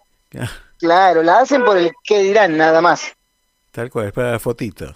Para la fotito. Eh, Claro, la- exacto. cuando inauguran plazas con, con juegos para discapacitados, eh, lo más probable es que no lo use, que lo usen todos los chicos, que no sea... Claro, es que sí. eh, Es que es así. Entonces, me parece que es muy interesante esa mirada cuando uno va a entrar a un rest- Uno a veces no se da cuenta de estas cosas porque pasa de largo, ¿no? Pero si tuviéramos esa mirada, no como algo extraordinario, ¿no? ¿Por qué ponemos dos asientos en, el, en el colectivo para una mujer embarazada o para un discapacitado? ¿Por qué tenemos que poner dos asientos? Para que lo señalemos más todavía. Claro, para que la sociedad se dé cuenta que hay al- alguien ex- como extraño, por así decirlo, porque ya como te dije anteriormente, eh, nos tratan como cosas o como algo extra- extraterrestre. ¿Y qué se te ocurre que puede cambiar? ¿Cómo se puede cambiar esto, Ulises? Que se tengan en cuenta a las personas con discapacidad para hacer las obras que tengan relación con las personas con discapacidad. Que, que se busque a la persona con discapacidad, que, que el- los intendentes de cada municipio se interioricen en conocer a la persona y en saber qué, qué necesidades tiene esa persona para, la, para su día a día, eh, de salir a comprar o de ir a trabajar, porque una persona con discapacidad también va a comprar, también trabaja, también se tiene que poder mover con, con total libertad. ¿Cómo haces vos para ir a trabajar todos los días? ¿Cómo te manejas? Yo todos los días voy y vengo solo a trabajar. Eh, bueno, voy con la, con la silla de ruedas, ¿no? Voy y vengo solo. Por suerte me queda cerca de mi casa. Si bien las calles están bastante rotas, trato de, bueno, de ir esquivando los pozos, de ver que no venga ningún auto de frente, nada. Pero soy bastante independiente en ese sentido y trato de, de, de lo posible no, no molestar a mis viejos. que toda la vida me ayudaron y sé que toda la vida me van a ayudar. No, genios, tu Pero bueno, está en mí también tratar de, de independizarme y no molestar, molestarlo lo menos posible. No, primero que yo estoy seguro que no es una molestia para tus padres, pero también estoy seguro de la necesidad inmensa y el orgullo inmenso que tienen tus padres de tu independencia y de tu crecimiento, ¿no? Eso no me cabe ninguna duda Sí, porque, porque conozco a toda la familia y te conozco y me, me encanta Claro. eso que escucho. Bueno, ahora hace poquito, hace poquito, mis primos me regalaron un aparato que se, se, eh, ancla en la silla de ruedas y lo transforma como en una motito eléctrica. En serio, mira qué bueno que está. Sí, es genial. Qué bueno. La verdad que es, es fabuloso. Quiero imágenes de eso, eh, quiero imágenes. Mira qué bueno. No, ahora después te voy, te voy a mandar a vos una foto de para que veas, a ver, veas cómo es. Vos sabés que algo que me sorprendió acá, eh, desde, desde que Sí. llegué, es la poca cantidad. Por supuesto que las calles son todas empinadas, todas son, este, tienen siglos las calles, entonces hay- son empedradas. Es muy complejo este, el tema de la Claro. accesibilidad por acá, porque, bueno, son construcciones muy antiguas. Pero sin embargo, yo veo que todo el mundo tiene, el que tiene silla de ruedas, las sillas de ruedas son a motor. Una cosa también que, Sí. que acá es algo como accesible, ¿no? Como que se puede acceder y como que también el Estado, en ese sentido, la salud pública funciona. Por ahí, por ahí alguien me va a, salir- me va a saltar y me va a decir, no, no es así como vos decís, pero por lo que yo veo en estos meses que estoy acá, como que veo que eh, hay una, una responsabilidad mayor en ese sentido, ¿no? Como que no, no hay tanta vuelta. Por supuesto que faltan un montón de cosas, que, que no, hay- no hay accesibilidad en muchos lugares, pero tiene más que ver con esta estructura antigua que, que dificulta estas cosas, ¿no? Muchas casas con escaleras, ¿no? Una, una cosa que es muy, muy compleja, pero bueno, imagino que las casas nuevas ya no son así. Ya. Sí, acá la verdad que también, como te digo, ya, si bien le falta un montón todavía, se está, se está modernizando y adecuando eh, bastante bien. ¿Y en qué te ayuda la tecnología y los avances tecnológicos en este tiempo? ¿En qué te, te solucionan también problemas? Y hay muchos eh, trámites que, que haría, que tendría que ir a, a Capital, por ejemplo, o a lugares lejos, y es mucho más fácil hacerlos por, por, este, por internet. Cuando hablamos de, de accesibilidad también, eh, uno a veces, vuelvo a insistir, piensa en la silla de ruedas, piensa en la persona no vidente, pero también hay un montón de gente que tiene ya unos cuantos años, a la que tampoco le es accesible esto de Internet, por ejemplo, a veces uno lo generaliza y dice, bueno, Eh, Sí, se hace el trámite por internet, pero hay un montón de abuelos que no tienen ni idea. que no pueden, exactamente. Exactamente. Yo ahora, como trabajo con lo que es eh, discapacidad, sin ir más lejos, trabajamos con lo que es hacer el certificado de discapacidad. Es- se está hablando de que se va a digitalizar, que va a ser todo por internet. Y hay muchos, que me, incluyo, que estamos en contra de que se digitalice por ese mismo motivo, por el motivo de que los abuelos o una persona con retraso madura- madurativo, que si bien se, se desenvuelve sola, le es mucho más difícil eh, que se digitalice a, que, a tener el papel. Claro, tal cual. Como todo, tiene sus pros y sus contras. Exactamente. Me parece que a veces está bueno que convivan las cosas, que, que no tenemos que ver, Claro, ¿no? Que, que tengamos la opción. no porque que esté una se vaya a la otra. Exactamente, exactamente. Ulises, la verdad que un placer hablar contigo y, y saber de ti, que, que bueno, uno te, te ve por las redes, pero bueno, hacía mucho ya que no, no nos hablábamos, algunas noticias yo tengo a veces, pero la verdad que quería Sí, sí, cerrar... el- hacía, hacía bastante que no hablábamos, la verdad que sí. Quería cerrar el año con vos también. Te acaba de mandar saludos hace un ratito Nicolás García Mayor. Así que es una enorme alegría. Un grande, Nicolás, un grande. Y sigue haciendo locuras. Está en Argentina en este momento y me dijo que tenía ganas de verte. Así que por ahí se cruzan las estrellas y pueden, y pueden encontrarse. Capaz que en una de esas Llegó te hace- cae de sorpresa. Un saludo Un placer hablar con vos y bueno, gracias por, por siempre tenerme en cuenta. Sabes que estamos por aquí y todo lo que podamos ayudar también a, a impulsar esos cambios, también los vamos a hacer desde aquí. Así que contá con nosotros siempre, Uli. Dale, Aldito. Te mando un abrazo gigante, gigante. Un Muchísimas abrazo. gracias por todo y bueno, saludos a la familia y a todos por allá. Bueno, muy feliz Navidad para vos, para tu familia y para todos. Enorme Igualmente, alegría escuchar. Feliz Navidad para vos y para todos los tuyos. Y bueno, esperamos el año que viene verte corriendo las maratones. ¿eh? Así que vamos, te vamos a ver. ahí. Esperemos, esperemos que el año que viene se, Así será, se vuelva todo a correr. así será, así será.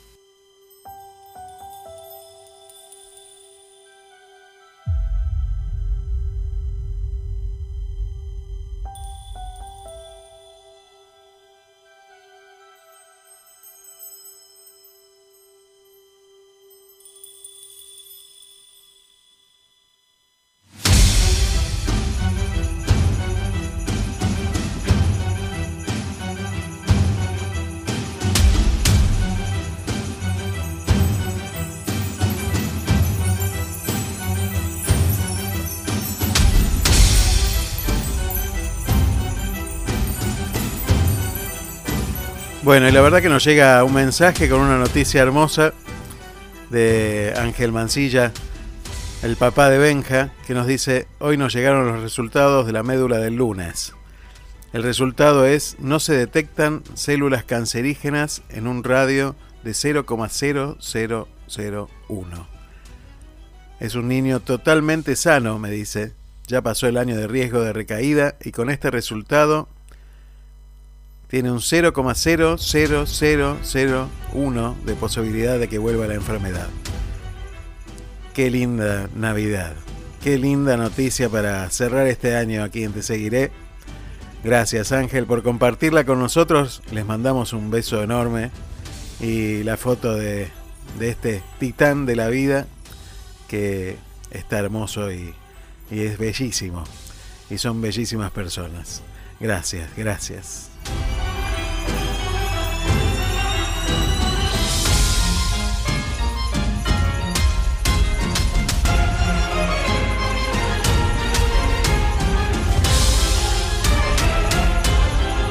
Más mensajes nos dice el niño Dios y el santo pesebre nos ayude a enaltecerla en las en los mandatos que nos señala Cristo Jesús. Gracias, Ana María desde Buenos Aires.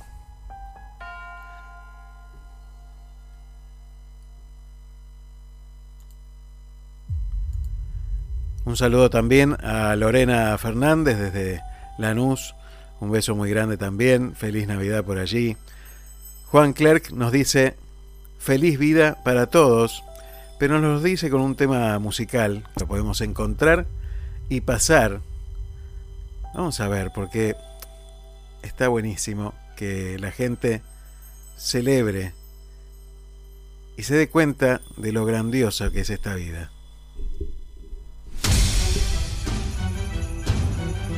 Dedicado por Juan Clerc y para él y para todos los oyentes este deseo de alegría y felicidad. Que a vida vai melhorar. Que a vida vai melhorar. Que a vida vai melhorar. Canta, canta, minha gente. Y claro que la vida va a mejorar.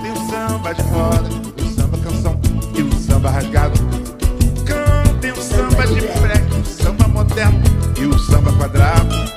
Cantem tirando ao frevo, o coco machixe, baião e chachado. Mas não cante essa moça bonita, porque ela está com o marido do lado. Canta, canta, deixa a tristeza pra lá. Canta forte, canta alto, que a vida vai melhorar. Canta bonita, canta minha gente, deixa a tristeza pra lá. Canta forte, canta alto, que a vida vai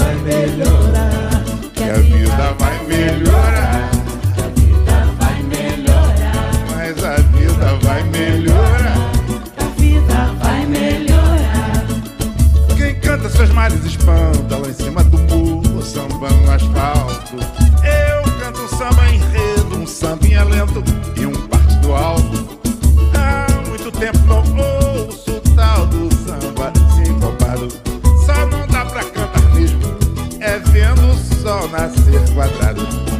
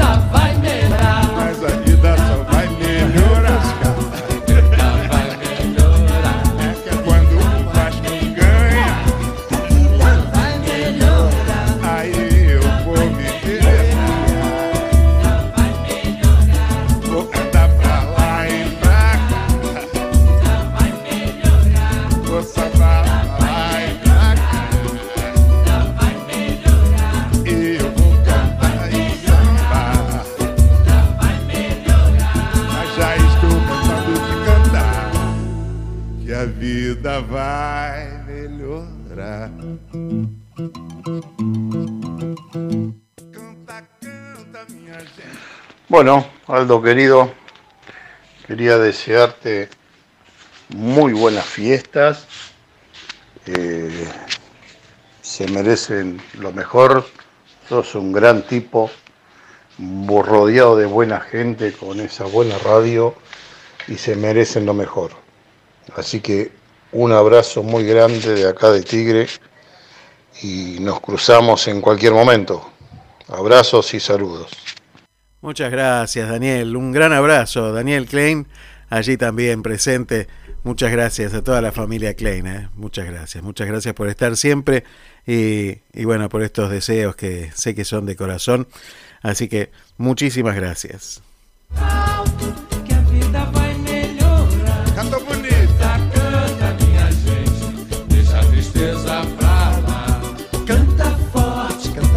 Marcelo Domínguez nos dice lo mejor para estas fiestas y que tengan un año lleno de amor y de felicidad. Abrazo del Colo. El Colo de Don Misterio, ¿eh? qué grande, qué grande.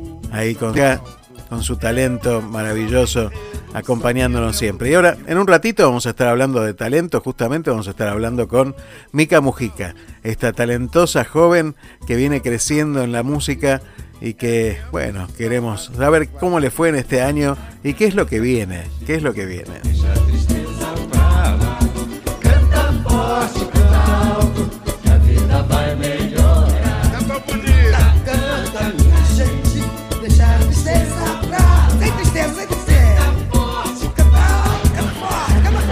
Soy el padre Eduardo de Pilar, Argentina. Mando un saludo para todos los que forman parte de Te Seguiré y un saludo de Navidad, de que todos pasen una santa y feliz Navidad y que sigamos a Jesús con todo cariño que nos viene a alumbrar la vida. Muchas gracias, el padre Eduardo Carú. Gracias, gracias por estar siempre, padre.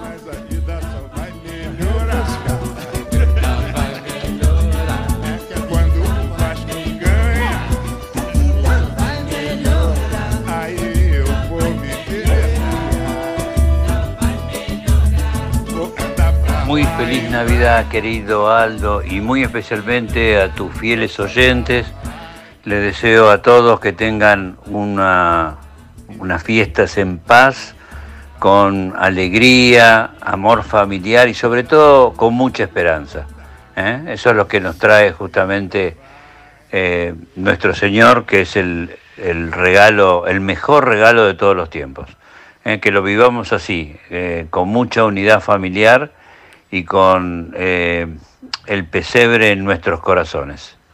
Un abrazo enorme para vos y los tuyos.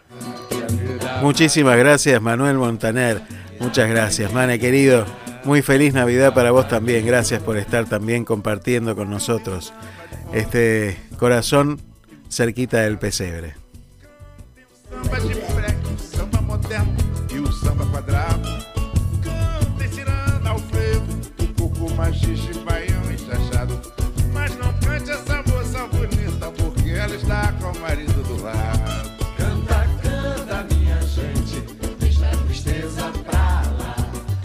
Bueno, muchos saludos también a Alberto de Buenos Aires, a Juan que nos dice, Juan Laite que nos dice paz, amor y comprensión.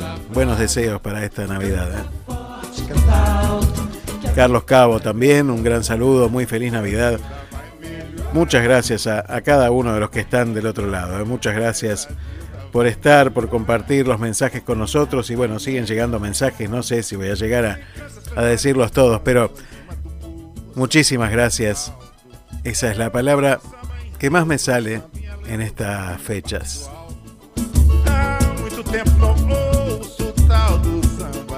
Ya nos vamos al encuentro de Mica Mujica.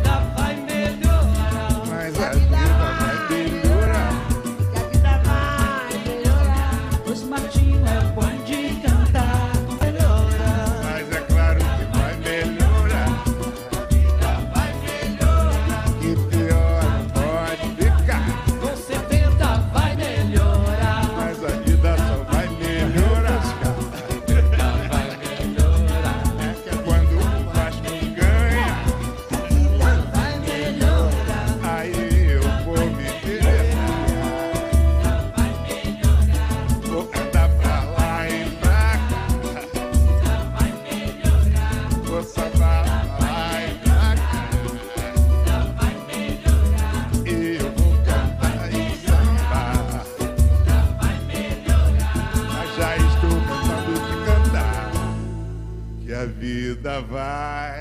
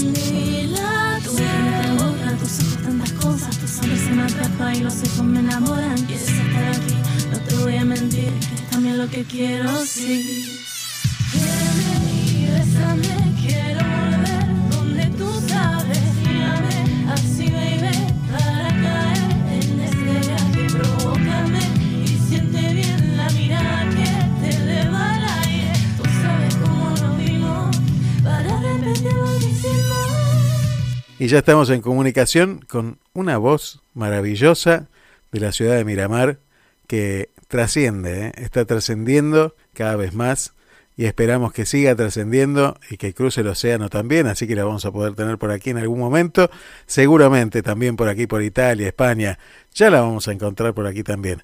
Buenos días, ¿cómo estás, Mica? ¿Qué decís?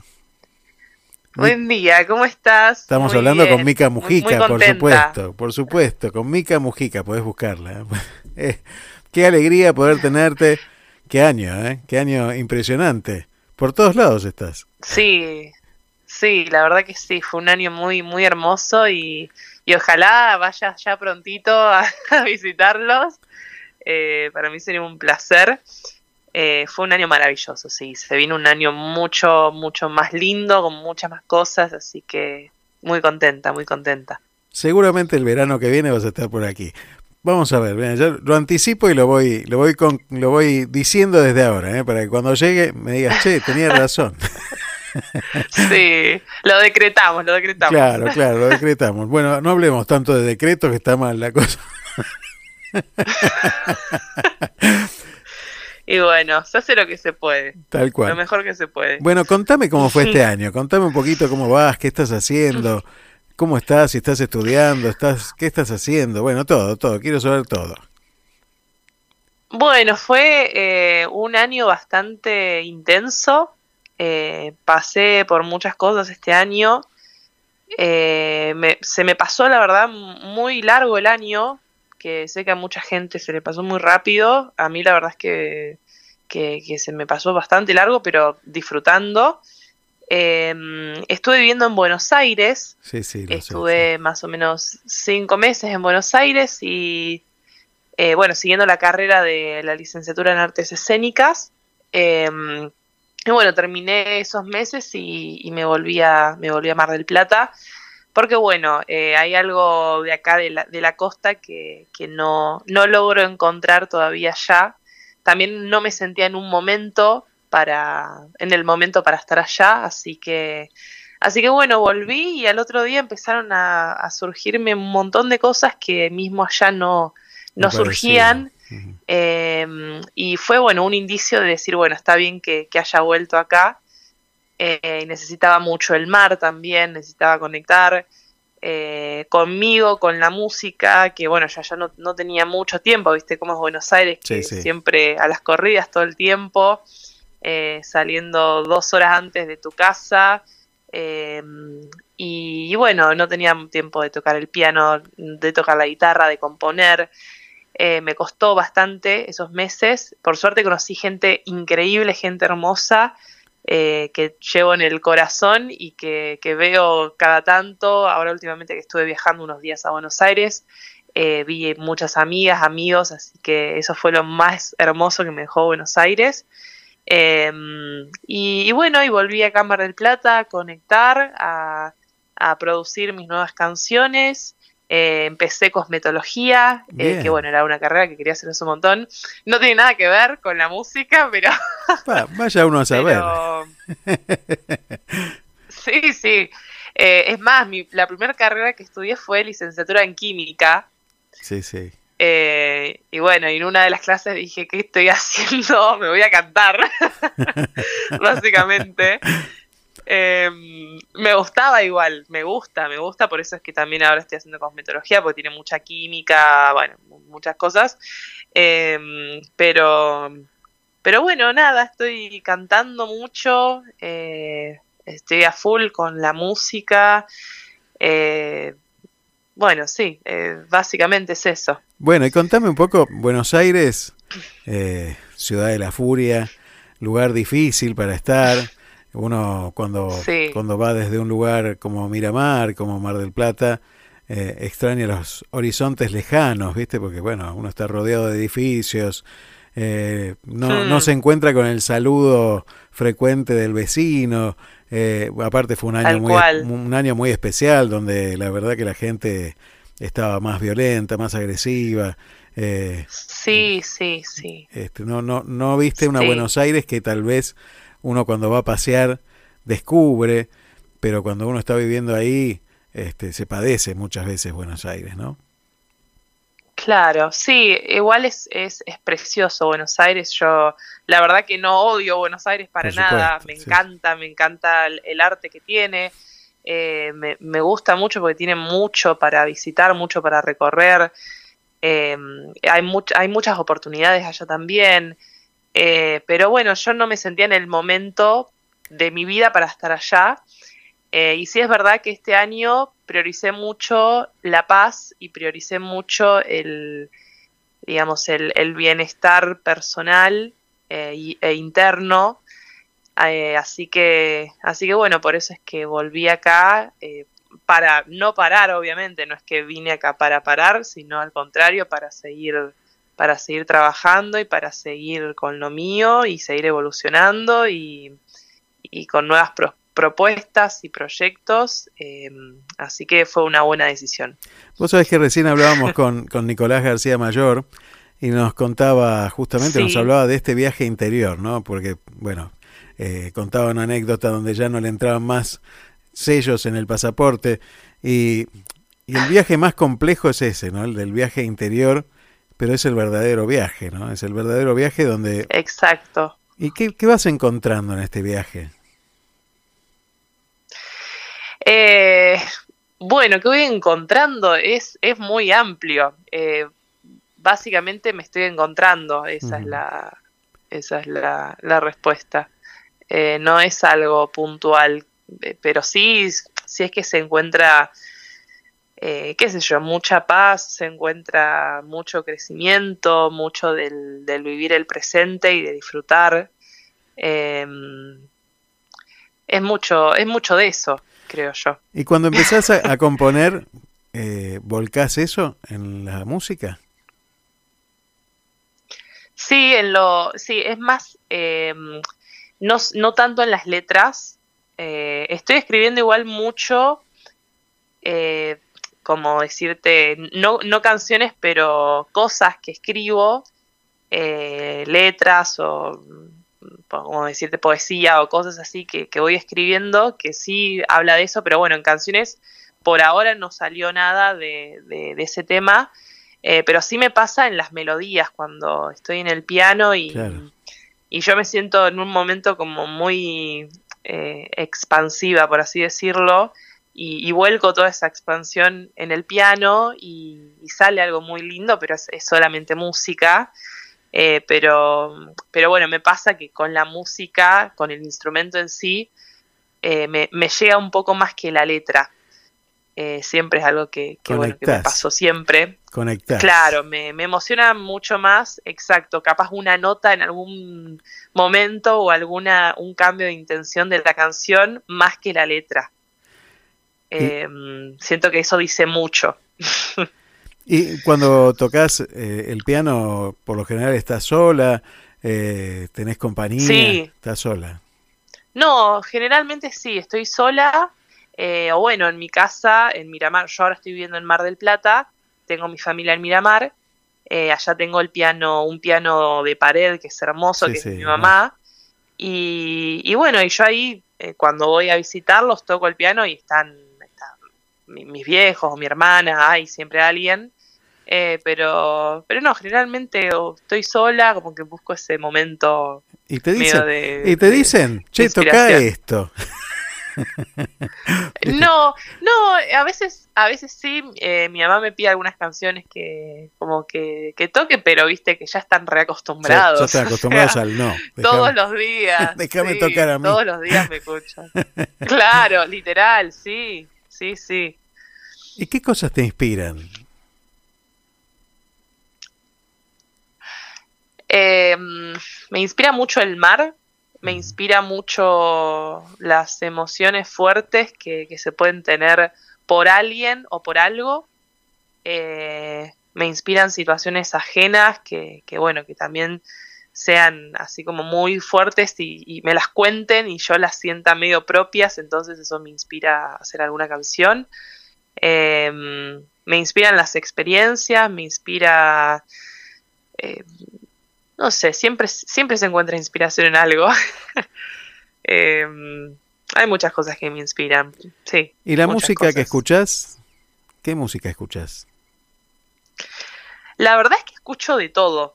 No hay, no hay un género que, que escuche más que otro, me parece, porque escucho realmente de todo. Si vos ves mi, mi playlist es un es una mezcla de, de todo, porque según el estado que esté en el momento. Eh, digamos, te puedo escuchar desde un, no sé, un tema de, de ópera hasta, hasta un reggaetón, ¿me entendés? Como que soy muy amplia en los gustos musicales, me, me gusta mucho todo. Bueno, y con la música te has conectado también con muchos diversos artistas. Hablando de ópera, te has conectado con la gente de Héroe y, y, bueno, Sí. ya sos ya sos parte de Héroe, ¿no? Eh, y, y Sí, la, sí, exacto, sí, ellos son, son parte de, de mi corazón. Eh, la verdad que fue una, una, una coincidencia muy linda haberlos, haberlos conocido a ellos. Eh, pero aparte, porque son muy buena gente, son muy talentosos. eh, es muy lindo conectar con, con gente así. Así que, así que fue, fue muy lindo conocerlos, sí. ¿Y el ambiente cómo te va recibiendo? Porque es un ambiente complejo. ¿Cómo? Es un ambiente complejo el de la música, el de, el de la exposición artística. Vos también sos modelo, muchas veces has modelado. Son lugares que habitualmente se, se los suele tomar como lugares complejos, donde, bueno, hay mucha competencia. Eh, y, y yo creo que no es tan así, ¿no? Yo creo que hay competencia eh, con quien, eh, con cómo lo ve a uno. O sea, yo no noto competencia para nada.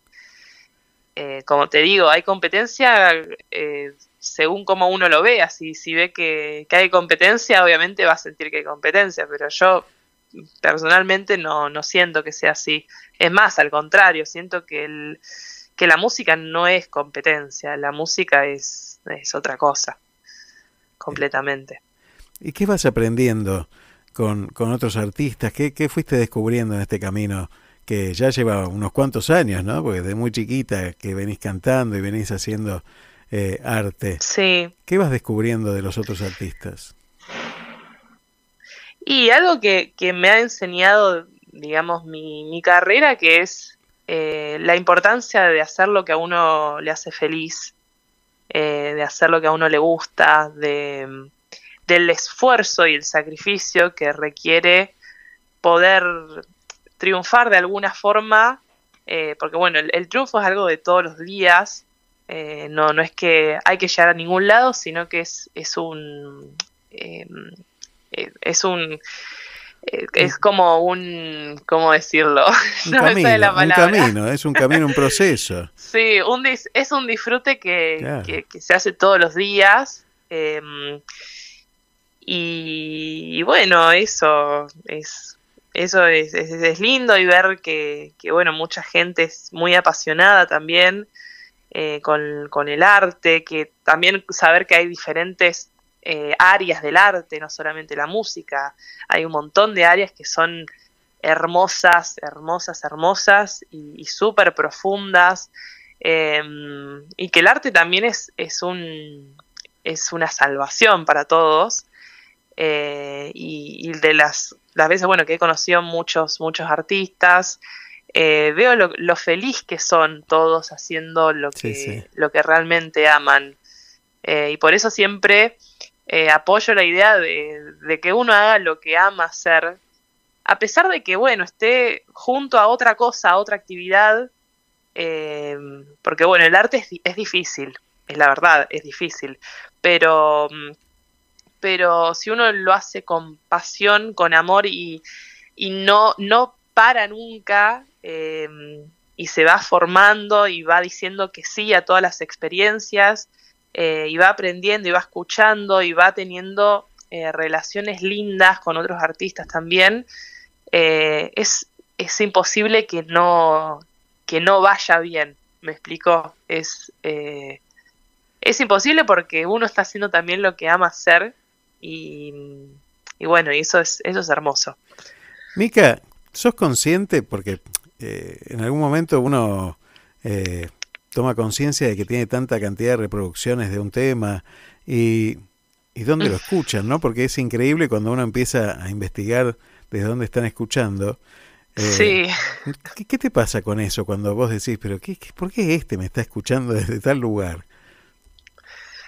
Eh, no sé. digo, qué loco. Eh, digo, qué loco, eso es. Eh, el otro día justo estaba viendo en las, en las reproducciones de, de, bueno, por el bien de los dos, que es de Sí, los sí, que sí. más reproducciones tiene. En YouTube tiene como no sé cuántas miles de, de reproducciones también. Y veía que, no sé, habían reproducciones de Estados Unidos, de México, bueno, un montón de lugares. Eh, y la verdad es que a mí me llena de, de orgullo eso, porque digo, qué ganas de, viajar allá también y poder cantar ese tema o todos en otros lugares.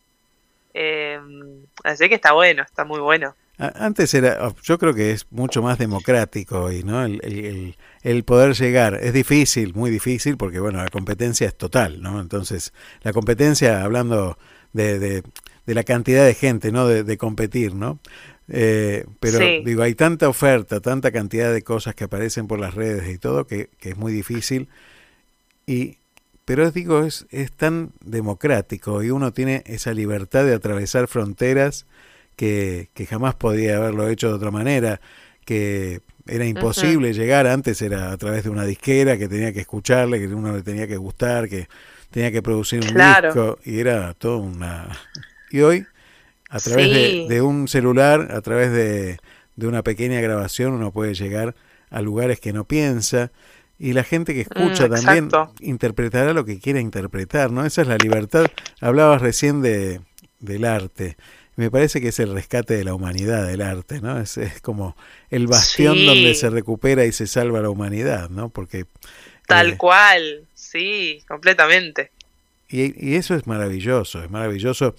Y poder hablar con artistas eh, jóvenes que, que, bueno, que siguen soñando, ¿no? Porque a veces uno también, eh, con el prejuzgamiento que hay hoy en día, eh, dice, bueno, los jóvenes no tienen inquietudes. Yo creo todo lo contrario. Por supuesto que la música es distinta a la que escuchábamos nosotros y, y uno tiene que abrir la cabeza y escuchar y, y escuchar y escuchar y tratar de entender por dónde van las cosas, ¿no? Porque ellos también, ustedes también viven la, la misma realidad que nosotros, pero la ven de forma distinta. Claro, Y eso es maravilloso, sí, tal cual.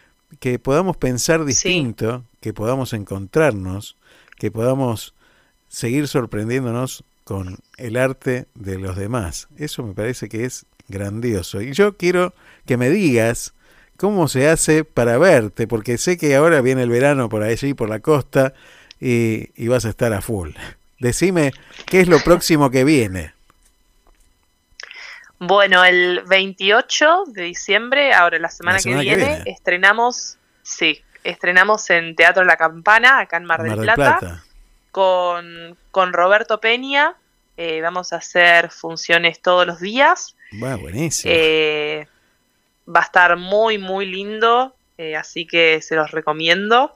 Y bueno, después los lunes, el 15, estrenamos en el Teatro Colón un eh, espectáculo de jazz Buenísimo. eh, con 26 artistas en escena, eh, que bueno, va a ser hecho por, eh, por, em, por Ari Pastocci Uf, eh, y Fer Nogués también, que qué bueno. bueno, son lo más, son lo más de lo más, así que también están muy invitados a esas funciones.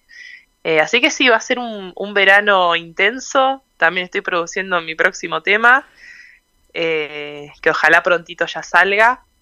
Lo quiero tener en Em, cuanto salga, ¿eh? Lo quiero tener en cuanto salga y lo hago circular Sí, por la radio. obvio, obvio, obvio, obvio, sí. Así que lo vamos a meter aquí en Europa también. Este, así que Me encantó, me encantó. vamos a hacerlo llegar, vamos a hacerlo llegar. Y mucha, vos sabés que me sorprendió Italia con la cantidad de artistas argentinos que escuchan. Eh, y les gusta muchísimo. serio? Muchísimo. ¿eh? Mirá. Muchísimo, muchísimo. Eh, bueno, habrá que, ir. Sí, sí, hay que, y te digo que, que en el verano me encontré con muchos argentinos, eh, por supuesto, en diferentes lugares, acá se hacen muchas fiestas en todos los pueblos, y muchísimos argentinos, muchísimos, eh, muchísimos, muchísimos artistas argentinos haciendo la temporada, pero les gusta mucho la música argentina, mucho.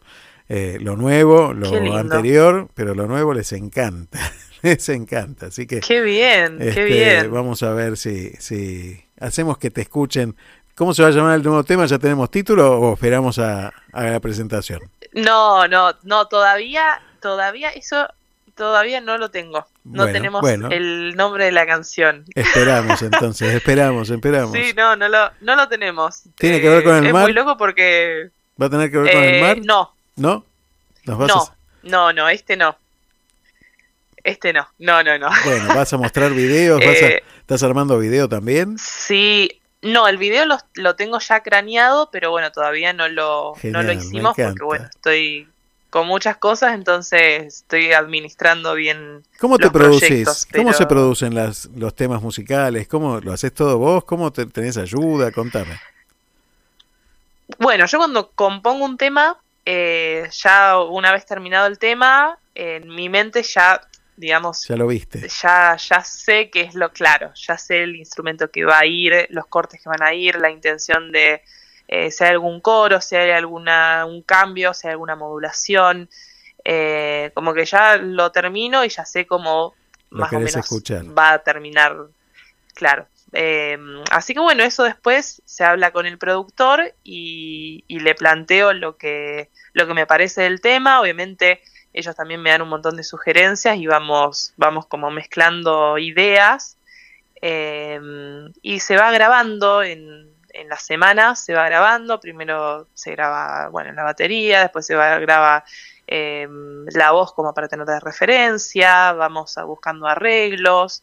Eh, ya nos hemos juntado bastantes veces y ahora, bueno, quedan las últimas juntadas para, para definir bien la voz, porque ahora está como una maqueta la voz. Eh, pero ya tenemos casi toda la banda, todos los instrumentos Qué bueno, grabados. qué bueno. Así que mm, Así que bueno, ese es más o menos el proceso de, de composición, de, de, eh, Sí, del- sí, sí, de la producción del- de, la, producción canción. del, del tema. Qué maravilla. Exacto. Muy bueno, muy profesional. Aparte, es tremendo lo que estás creciendo a nivel profesional. Este, me encanta, me encanta verte. Bueno, tengo un- una persona que me manda permanentemente todo lo que haces. un productor Ah, sí. espectacular que tenés ahí, que es tu viejo, que es un capo. Este, y, y Sí, está a full, eh, a full. Siempre. Les este, mandamos un abrazo a mis Sí, padres. sí, sí, unos genios totales y, y siempre me mantienen al tanto, mandan las gacetillas, las mandan siempre, así que genial. Me encanta, me encanta. Genial, genial. Un gran equipo, un gran equipo. Y Mar del Plata, Sí. que es maravillosa a nivel artístico también, tiene una fuerza impresionante. Yo me maravillé siempre de, bueno, no voy a, no voy a descubrir nada, ¿no? Eh, pasó Piazzolla por allí. Claro. Claro, este, como Claro, para tener, ¿qué- como para tener una, una leve idea, ¿no? Y, y la verdad que uno eh, encuentra, eh, qué sé yo, en un, en un, en un puentecito de Ámsterdam una pequeña orquesta tocando libertango eh, y no deja de sorprenderse sí. de a dónde llega nuestra música y el arte argentino. Así que bueno, auspicio que, que pronto eh, nos encontremos por aquí, Mica. Así que ojalá. Ojalá que sí. Sí, va a ser, Ojalá a ser. sí. Yo sé que vas a, vas a seguir creciendo y que vas a llegar hasta donde quieras llegar. Te mando un abrazo grande, una muy feliz Navidad para vos, para toda la familia y gracias por tu arte. ¿eh? Gracias. Gracias a vos, gracias por, por invitarme, por esta nota hermosa y también que tengas felices fiestas, un, una empezada de año maravillosa y, y bueno, que disfrutes mucho y nos vemos allá. Gracias a la gente que está escuchando. Así será. Un beso grande, Mica. Un besito, adiós, Chao, gracias. chao, chao.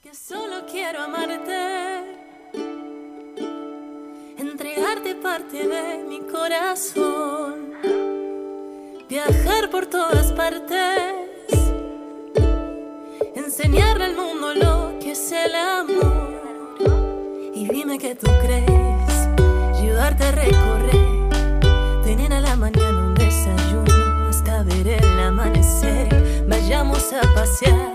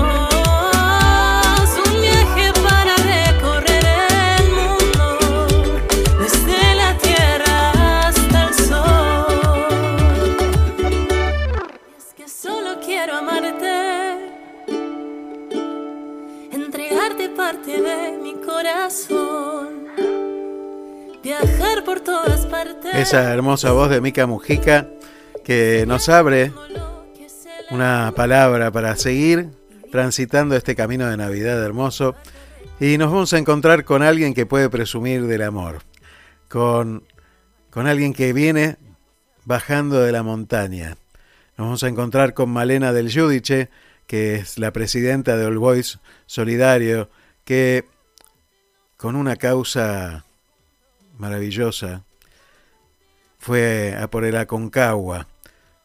Y, y nos va a contar ella directamente, en primera persona, cómo fue ese ascenso a, a la montaña, cómo fue ese camino que viene haciendo cada día, cada día viene soñando con, con este camino, con esta lucha contra una enfermedad que causa dolores, que causa pérdidas. Y necesitamos que se tome conciencia de que se sigue que se tiene que seguir investigando, que la ciencia tiene que estar al servicio de la paz. Así que en un ratito nos vamos a encontrar con ella ya, con Malena del Judice, que nos va a contar ya ahí, a los pies de la montaña, cómo fue este camino.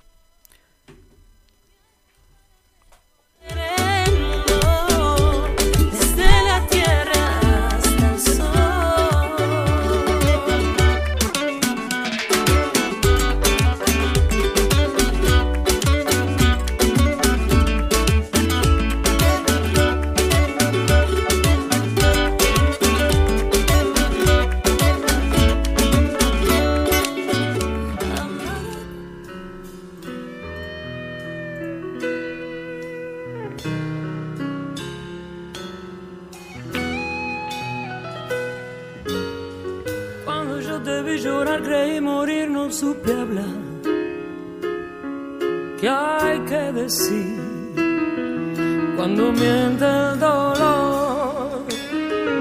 Es mejor un golpe a la pared, un golpe de piedad. A no creer que tu amor es verdad. Tan cansada de buscar lo que no está en tu corazón. Me puedo ir sin más remordimientos. Lugar para creer, hay lugar para no ver. Elijo ver la luz, te dejo aquí mi cruz. El espejo de mi corazón no puede más, ya se quebró de tanto ver mis heridas de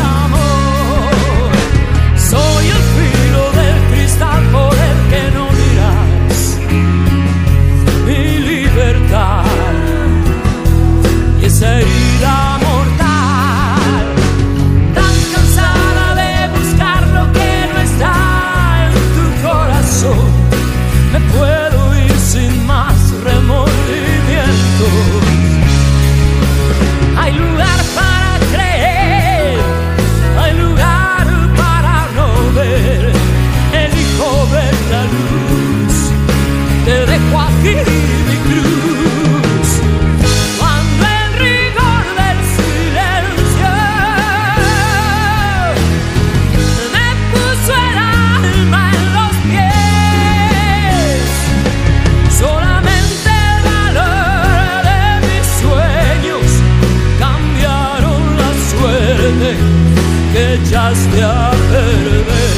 Yeah.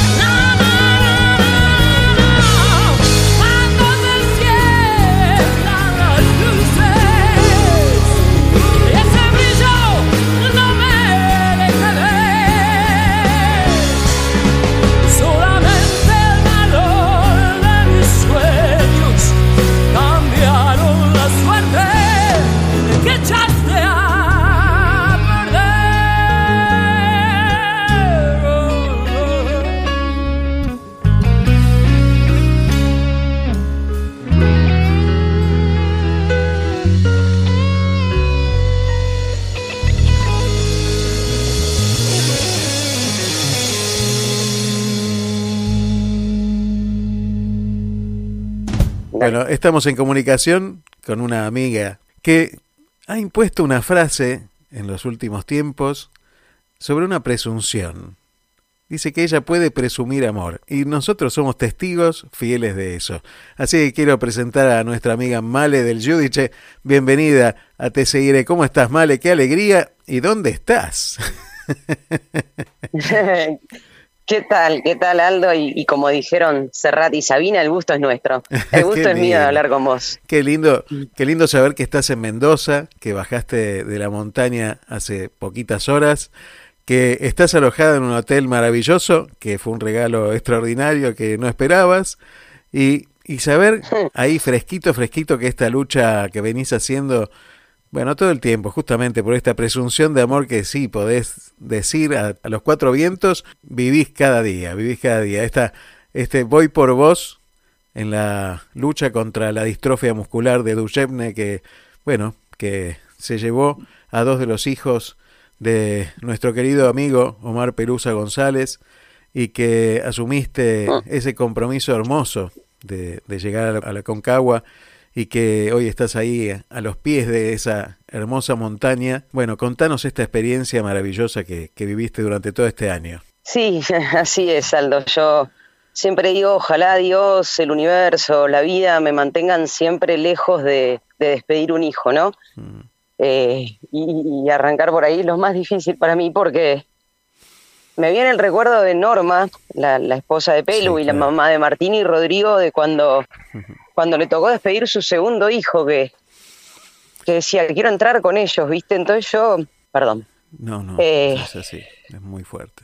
Eh, yo decía, Dios, nunca me toque eso, porque no, yo no, no- no podría vivir con eso, no podría vivir. Entonces, me parece que si acompañamos la felicidad, acompañamos un parto, acompañamos un egreso, sacamos fotos cuando alguien se recibe, creo que acompañar el dolor también puede ser una forma de, de aliviar eso. Entonces, un día, cuando yo ya no quería ser más presidenta de All Boys Solidario, porque también, viste, caminás cosas, te quedan cosas que después es medio difícil seguir. Entonces yo ya quería seguir como en un costado. Bueno, definitivamente con esa, esa cosa, ay, perdón, No, no, no. de insistir que tiene Pelu, que taxativamente decide él, es, es, es, es- Sí, es así. Sí, sí. Eh, y seguí siendo presidenta y le dije, bueno, está bien, yo sigo, pero, pero yo quiero escalar el Aconcagua y quiero hacerlo por, por Martín, que es quien tenía el sueño, su primer hijo fallecido, Sí, sí, Pelu lo puso a los pies de la Concagua y, y Pelu te lo imita igual, ¿viste? Pelu habla y te dice, Sí, "Pa- pa- papá, es alto, le decía Martín. Así que bueno, surgió esta idea hace un año y medio, empecé yo a entrenar para eso y, y Pelu empezó a, a comerse el mundo como es él para lograr esto, porque esto es algo muy caro, porque es una excursión que si vos la tenés que hacer particular es muy cara. increíble. Como ya sabes, All Boys no toca dinero, pero por una decisión, porque de última si queremos podemos hacer algo, pero por una decisión nosotros nos movemos sin dinero en todo.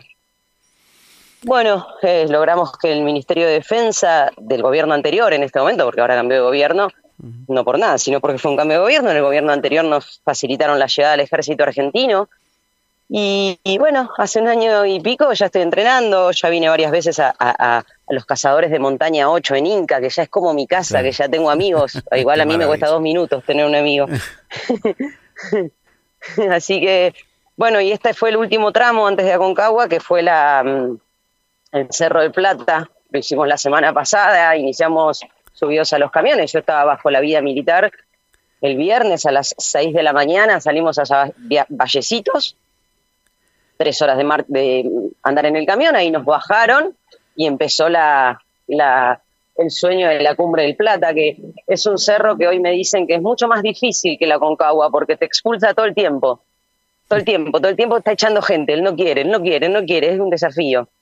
bueno, arrancamos con la patrulla de rescate y la patrulla de ataque hacia el salto inferior, que eran seis horas de marcha aproximadamente.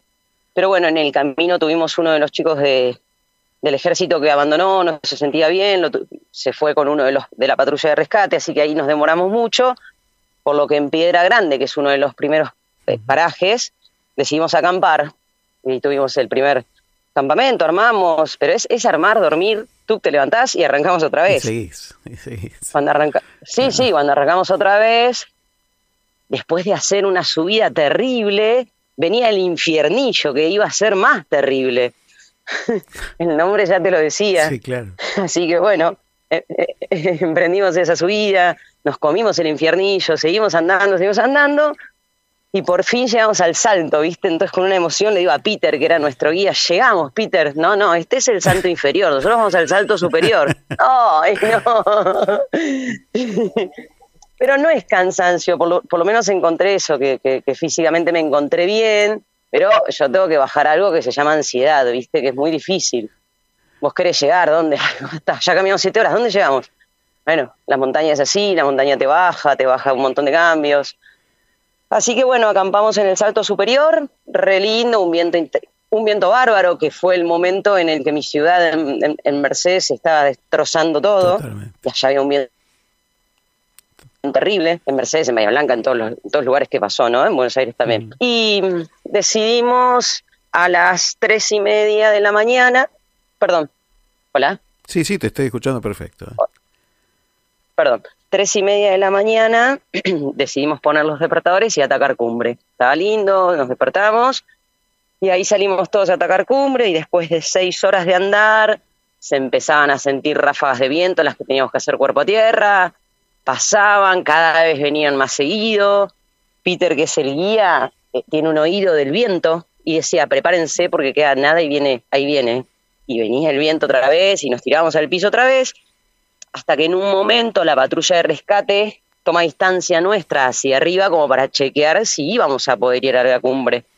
Y no, bajaron y dijeron, no, vámonos, vámonos. Bueno, así que en el col, que es la última parada antes de la cumbre, quedarían 300 metros a la cumbre, hubo que dar la vuelta y volver. Pero bueno, como le dije a Peter, fuimos ejemplo y no noticia. Claro. Porque allá arriba, es, es difícil allá arriba decir no, ¿eh? Muy difícil. Claro. Te crees que te crees que sos todopoderoso y, y, y- y el viento y la montaña te dice no sos nada. Acá mando yo. Es, es eso, ¿no? Es Así un- que bueno, nos un- volvimos. Un baño de, de humildad, encontrarse ante, ante esa inmensidad que es indomable, indomable, que parece que falta es el poco. en en- en- sí, sí, es el momento en la vida, Aldo, en el que en el que ni, ni la plata, ni tu fuerza, ni, ni nada, no puedes hacer nada, o sea, decide la montaña, decide el universo, te vas. Y bueno, bajamos. Qué bárbaro. Y, y te escucho Pero y- bueno, fue buena experiencia. Te escucho y, y más allá de las fotos que uno puede ver en tu Instagram, que son maravillosas, me gustan esas fotos del alma que vas grabando y que, que vas compartiendo en tus palabras, ese tener que tirarse a tierra, ¿no? Eh, tener que abajarse para que pase el viento. ¿Cuántas veces nos tenemos que abajar para que pasen las cosas y, y aguantar? Y, y a veces la tierra no es como uno se la imagina lisita, sino que eh, tiene hielo, tiene piedras, tiene dolores, ¿no? Tiene eh, sufrimientos. Un montón. Y, y seguir Sí, adelante. Y tiene seguir un montón adelante. de cosas. Y a que- hacer caso también. Obedecer también es parte de este camino, ¿no? Porque eso que vos decías recién, porque cuando estás ahí, lo más difícil es decir, che, pero nos faltan 300 metros y, y llegamos y, y, con- y tenés que hacer caso a alguien que te está diciendo no. No, no. Sí. Es, eh, Mm. es muy Después- fuerte. Yo estando arriba, ellos me dicen, no, Male, esos 300 metros faltan como cuatro horas, falta un montón. Bueno, bajamos, bajamos. Cuando estamos al otro día en un almuerzo que, que me reciben, porque te- se ve que tienen una costumbre que cuando bajan de un cerro, a un cumbre o no, se, se juntan, hacen un asado, ¿no? Es, es una vida muy difícil en Inca y yo lo comprobé, la vida del militar, por eso es donde nadie se atreve. Claro. Es todas las semanas sin su familia, ¿viste? Entonces, bajar de un cerro y una cumbre y juntarse a un asado es el mejor folclore que ellos tienen. Entonces, cuando estábamos ahí en el asado con el jefe mismo del ejército, con, con González, me dice, ¿estuviste bien? Casi en la cumbre. Entonces le digo, sí, estábamos a cinco horas. No, dice, están a una hora, cincuenta minutos. Entonces lo miro al que iba conmigo, Juan Antonio, y le digo, pero Juan Antonio, y dice, no te lo podíamos decir allá arriba, porque tu bajada iba a ser muy triste. Estábamos a cinco horas, después te enterarás la verdad. Y era así. y está bien, pues si no, vos todavía tenés hay, hay algo, Aldo, que todos te resaltan que es increíble. ¿Viste cuando te dicen, ay, lo logré o pasó tal cosa, me relajé y descansás? Bueno, ¿sabes cuándo suceden las mayores muertes de la Concagua? Cuando bajan, porque dejaron todo en la cumbre. claro. Qué- Entonces, cua- cuando nosotros podíamos eh, eh, hacer un esfuerzo terrible para llegar, pero el bajar es, inque- es, es, es peor, porque ya no te quedó nada. Vos pusiste, vos reventaste el motor a la cumbre. ¿Y después dónde hacemos el cambio de correa allá arriba? ¿Qué fuiste encontrando en el camino, Male? Oh. Yo siempre encuentro a- a- a mi hermano por elección, Richard, que es mi amigo que falleció de COVID, que tenía 40 años. Viste, a mí me cuesta mucho creer en lo que no veo. Viste, creer en Dios a mí me cuesta, pero yo hablo mucho con Richard. Entonces le pedí en un momento, en un momento era tan intenso, le decía, Richard, por favor, baja la térmica del viento. Baja la térmica del viento porque ¿qué vamos a hacer? Entonces iba hablando mucho con él y mirá, te voy a contar algo que todavía no se lo conté a nadie. Me acordé ahora, me hiciste acordar ahora en lo que pensaba. ¿Viste que hay como un jueguito electrónico en el que por un momento es medio clásico, cualquiera, la mayoría Mario Bros lo tiene, cualquiera. Te aparece como, va corriendo al lado tuyo una nenita con una varita y te, te, te alumbra, entonces si la tocas tenés suerte. Entonces por momentos yo sentía que venía Richard al lado mío, así chiquitito, como, como corriendo así con, con esa varita, y bueno, teníamos suerte, por momentos nos tocaba y seguíamos, pero después se me acabaron las fichas, se, se me acabaron las vidas en el juego, porque, porque si seguías perdías. Entonces Richard me hizo, me, me dio las vidas antes de que yo vaya al fondo y pierda.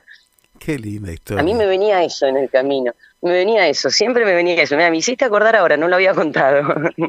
Y estoy seguro que fue así. Pero bueno, viste. estoy seguro que fue así. Sí, sí. Estoy Sí, seguro. estuvo buenísimo, estuvo muy bueno, me encanta, me encanta. A mí, a mí me encanta vivir con adrenalina. Una vez un amigo me dijo, vos te tocó nacer a 380 kilovatios. Sí, sí. Ahora, eh, esta historia de este año de entrenamientos y todo, no es que vos te dedicaste exclusivamente a eso, a ser eh, oficial de justicia y se terminó. Entonces llegabas a tu Sí. casa, entrenabas, ibas a- a- al Poder Judicial, ejercías tu función y se terminaba. No, Mm, no. mm. En el medio, la labor que hizo el Boy Solidario durante este año y la que sigue haciendo, porque todavía no terminaste de llegar a, a Buenos Aires y ya están en otra campaña que, que va a salir a Sí, ayudar a pero un por montón de suerte- gente, ¿no? Sí, por suerte encontré suplente para Misiones. Hace dos días volvieron dos camionetas a dejar donaciones a Misiones y la subí a mi mamá. La mandé a mi mamá. Ah, anda, una anda, anda, grande. digo, anda, la- anda la vida, anda. Una grande, una grande, una grande. Qué maravilla, qué maravilla. No sabía que estaba tu mamá también. Sí, la subí a la camioneta. Listo, anda. Así que recién hace un rato me estaba hablando que estaba contenta. Es lindo, ¿viste? El que Te tiene que gustar, te tiene que gustar entregarte la vida a tu tiempo. Hay algo, algo que es muy importante que la gente te puede dar y no es plata, no es nada, no es nada material. ¿Sabes qué es el tiempo? Cuando alguien da el tiempo, yo te estoy dando esto a vos y, y tengo que ir al hotel a desayunar y este tiempo no vuelve, pero para mí es mucho más importante estar acá sentada hablando con Aldo que estar tomando un café con leche. Pero me parece mucho más importante. Estaba acá esperando que sean las nueve para hablar con vos. Entonces, quien te da tu tiempo es una decisión de la vida que no tiene vuelta atrás. Es que yo soy un agradecido a eso también y poder escucharte. Y, y la verdad que ese tiempo para mí es, a veces le ponen el valor de oro, para mí es mucho más que oro. Eh, es algo que, que no, no se puede tocar, pero es lo más valioso que tenemos como seres humanos, porque es nuestra propia vida, ¿no? Eh, es lo, Seguro, único, seguro, lo único que tenemos seguro. en nuestra vida es eso, es el tiempo. Sí, y vinimos sin el botón de rebobinar. También, también.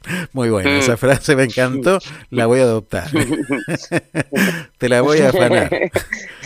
Vale, y contame ahora. Sí vinimos, erra- sí vinimos erradamente con el botón de acelerar, ¿viste? Qué, qué loco. Bueno, algunos Pero no sí, vinimos con el algunos- botón de rebobinar. Algunos tenemos ese, Mm. el de adelantar demasiado, ¿viste? Sí. El vivir demasiado adelantado, ¿no? Este, pero bueno, en la vida se va nos va ajustando los frenos en algún momento, así que Seguro. eso está sí, bueno sí, el pasar de los años. Y ahora, bajaste ahora, eh, vas a festejar, las, vas a pasar las fiestas a tu casa, volvés, pero después volvés en enero. Contame. Sí, sí, bajé de Inca ayer con un capitán Atoski que él entraba de vacaciones, así que me dijo, Male, yo te bajo a Mendoza, porque si no, te, yo tengo vuelo hoy. Y dije, uy, pero esperá que consiga dónde dormir en Mendoza. Bueno, por medio del Boys, que, que, que no sé, parece que hay un hincha del Boys, estoy en el Hilton de Mendoza con todo incluido, anoche me tomé un vino, se llamaba. Aconcagua el vino, por lo menos está bueno. Eh, así que estoy acá por, por, por entrar un ratito al gimnasio de acá y después ya tomarme un taxi hacia el aeropuerto. Tengo vuelo a las 5 de la tarde y me voy para Mercedes, sí, a pasar Navidad, a pasar Año Nuevo con mi familia y el 4 de enero ya vuelvo otra vez. A mí Fly Bondi se unió a la campaña Voy por Vos, esta campa- felicitaciones campaña que busca la, la cura o la mejor calidad de vida de los nenes con distrofia, así que Flybondi me liberó los, los últimos cuatro pasajes, estos dos y los dos que vienen, así que tengo aéreo el 4 de enero, me vienen a buscar del ejército, ya está arreglado, y van a venir, mirá lo que pasó, Aldo, otra cosa que todavía no conté. Estábamos sentados comiendo y dicen, Malena, vos sabés que la cruz de la Concagua se la robó un chino, y la en- lo encontraron cuando se la, sí, se la robó, se la bajó de la Concagua y se la robó, se la llevaba de recuerdo. En el aeropuerto lo encuentran. Sí, bueno, viste, que se quieren llevar el Aconcagua. Tenemos Sí, sí, un país claro. que, sí. no, mira, no sé, lo exprimen como una naranja de lo que le roban y sigue saliendo. Sí, sí. Y los chinos problema, le llevan la cruz, la lo encontraron en el aeropuerto y ahora la cruz la tiene la Fuerza Aérea, que la quieren subir ellos, todavía no han, no han coordinado para subir. Paren, les digo, si la bandera de hoy por vos tiene el logo del ejército, el logo de la Salada, que es quien nos ayuda con la ropa, el logo del Boys, y tiene la Virgen de Luján. Llevamos una Virgen de Luján. Buah, así que ahí ¿Me estás la sala permanente por Malvinas en Luján maravilla. están haciendo la, la, la, la Virgen de Luján con la cripta bien preparada para que quede allá y vienen tres camionetas de excombatientes a traerlas a Inca. Con Dios un sacerdote mío. castrense van a venir ellos. Se me pone la piel de gallina No, con no. lo que estás contando, realmente. Qué- Ah, y, y dos camionetas más con donaciones. Para ellos, para que yo quiero que queden en el ejército. Malena, el otro día publicaste una frase, dijiste, eh, muchas veces tomé los trenes equivocados que me llevaron a lugares que no pensaba ir, que indudablemente Sí. me, me- me desembocaron en el lugar que tenía que estar. Esta es una de las Sí. muestras, ¿no? Esta es una, la que acabas de contar es Sí, una de ellas, ¿no? Y contame, Sí, sí. ¿cómo es tu camino hoy? ¿Cómo, ¿Cómo son los trenes que vas a tomar de aquí en adelante? ¿Cómo pensás que va a ser el viaje de aquí en adelante? Mira, eh, yo, yo hay algo que, que, que digo desde que, viste, con tantos derechos de las mujeres y tantas cosas, yo digo, yo desde el 9 de junio de 1977 a las 15.33 en el Sanatorio Mater Dei sé quién soy y quién quiero ser. Entonces, como que soy esto así, me costó un matrimonio, me costó un montón de cosas, me costó muchas cosas. Me cuesta estar peleada con mucha gente, Alto también, ojo, ¿eh? Me imagino. Yo soy combativa, Sí, sí. soy buenísima, pero, pero también cuando hay una injusticia o cuando hay, o como también yo me equivoco y sé ir para atrás. Yo creo que voy en el mismo tren desde el 9 de junio de 1977 a las 15.33. Qué buena definición. Qué bueno. Gracias, Male. Gracias por, por, por todo Bueno, lo que gracias haces, gracias por tu corazón enorme, gracias, doy fe que podés seguir presumiendo y cada vez más de ese amor que, que tenés por todos. Y, y sé que hay una campaña ahora eh, que se está haciendo también para, para juntar ayuda también para mucha gente que está pasándolo mal por los temporales.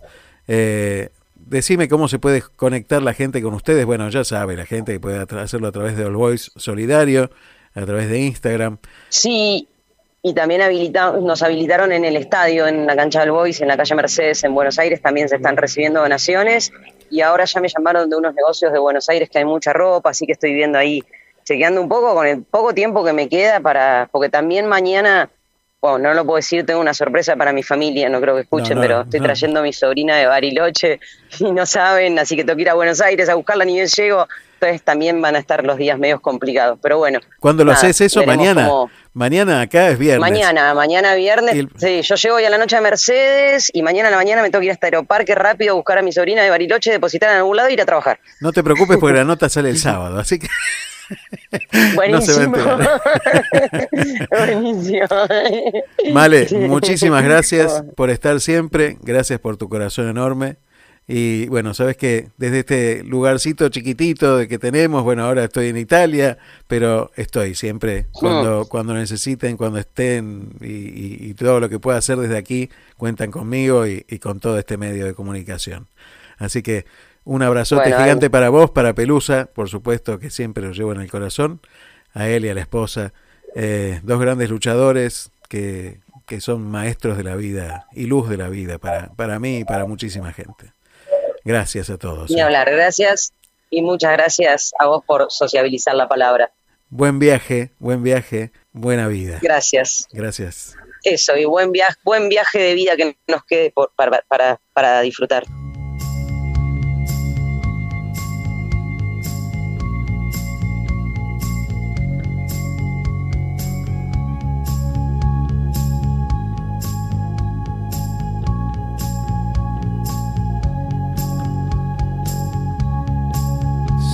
Stone set in your eyes. See the thorn twist in your side. I'll wait for you.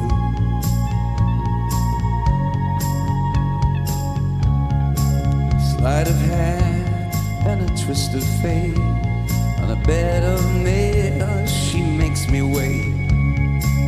And I wait without you. With all you, with all you, through the storm we reach the shore. We give it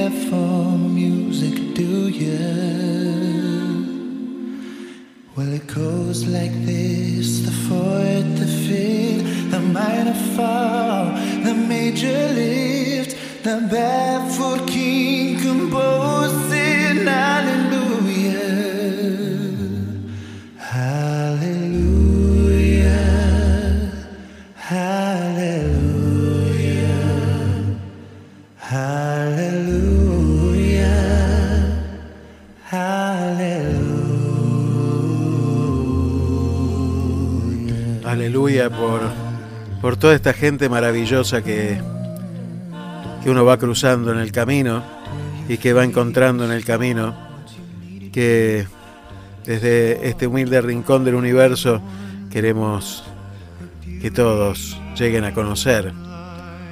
Gracias. La palabra que atraviesa esta Navidad es esa. Gracias.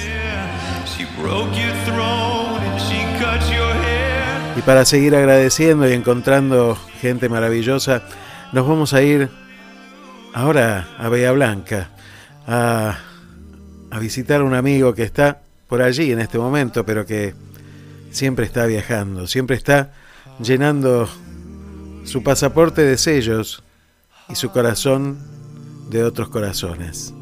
Vamos a encontrarnos con Nicolás García Mayor. Quédate, no te vayas. Todavía hay mucho más para dar.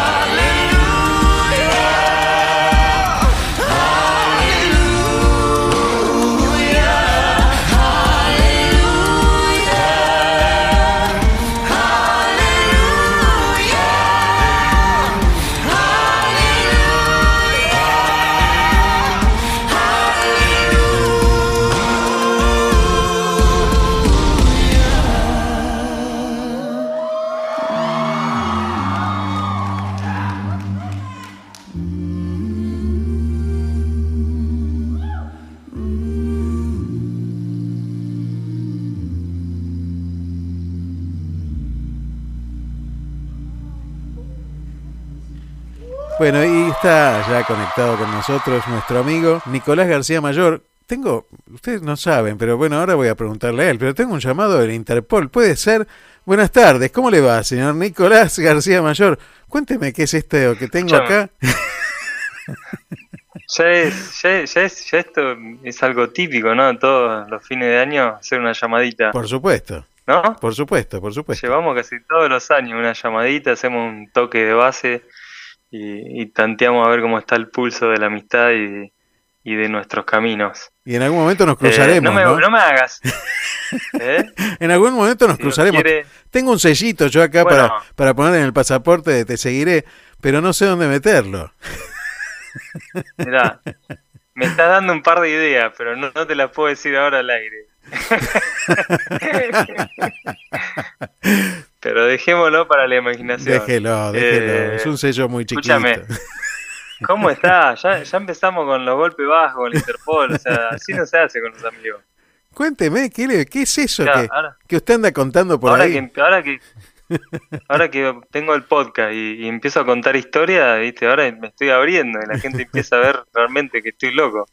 Antes lo dudaba, ahora ya no quedan dudas. Bueno, ratifíquelo, ratifíquelo. Yo voy a dar fe de lo mismo. Muy bien, eso es lo lindo. Viva los locos.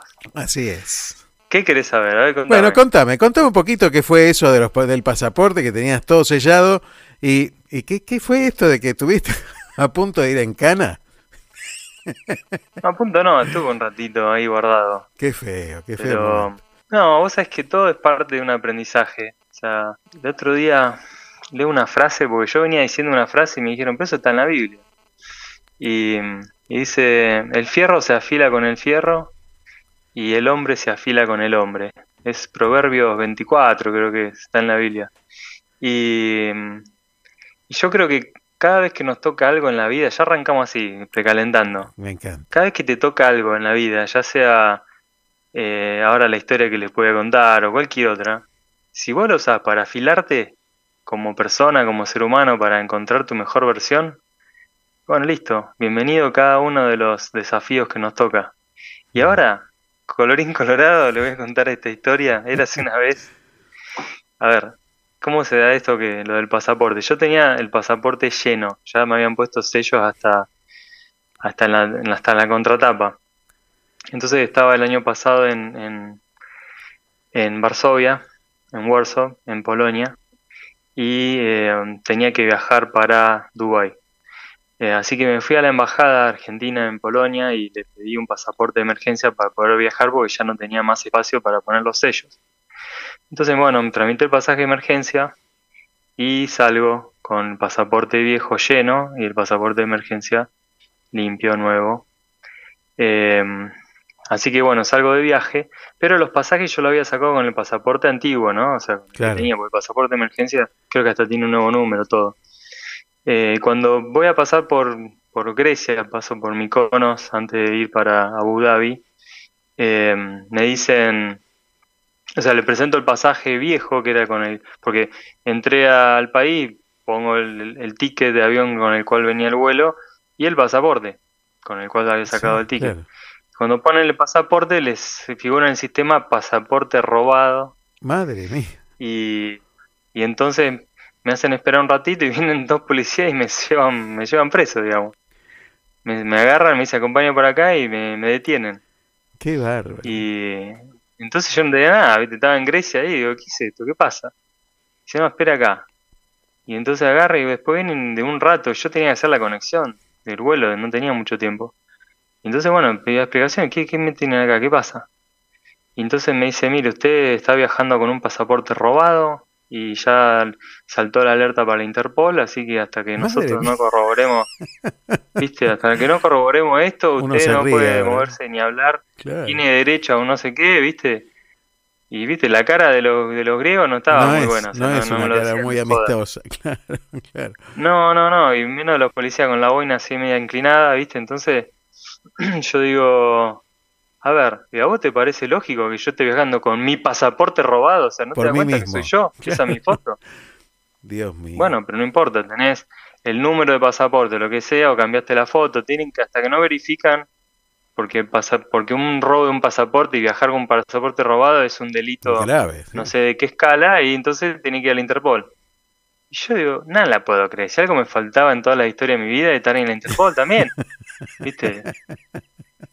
Dios yo mío. por dentro te juro, o sea, y estás solo, ¿viste? Estás Claro. así, y bueno, a ver, contame, ¿cómo salimos de esta ahora?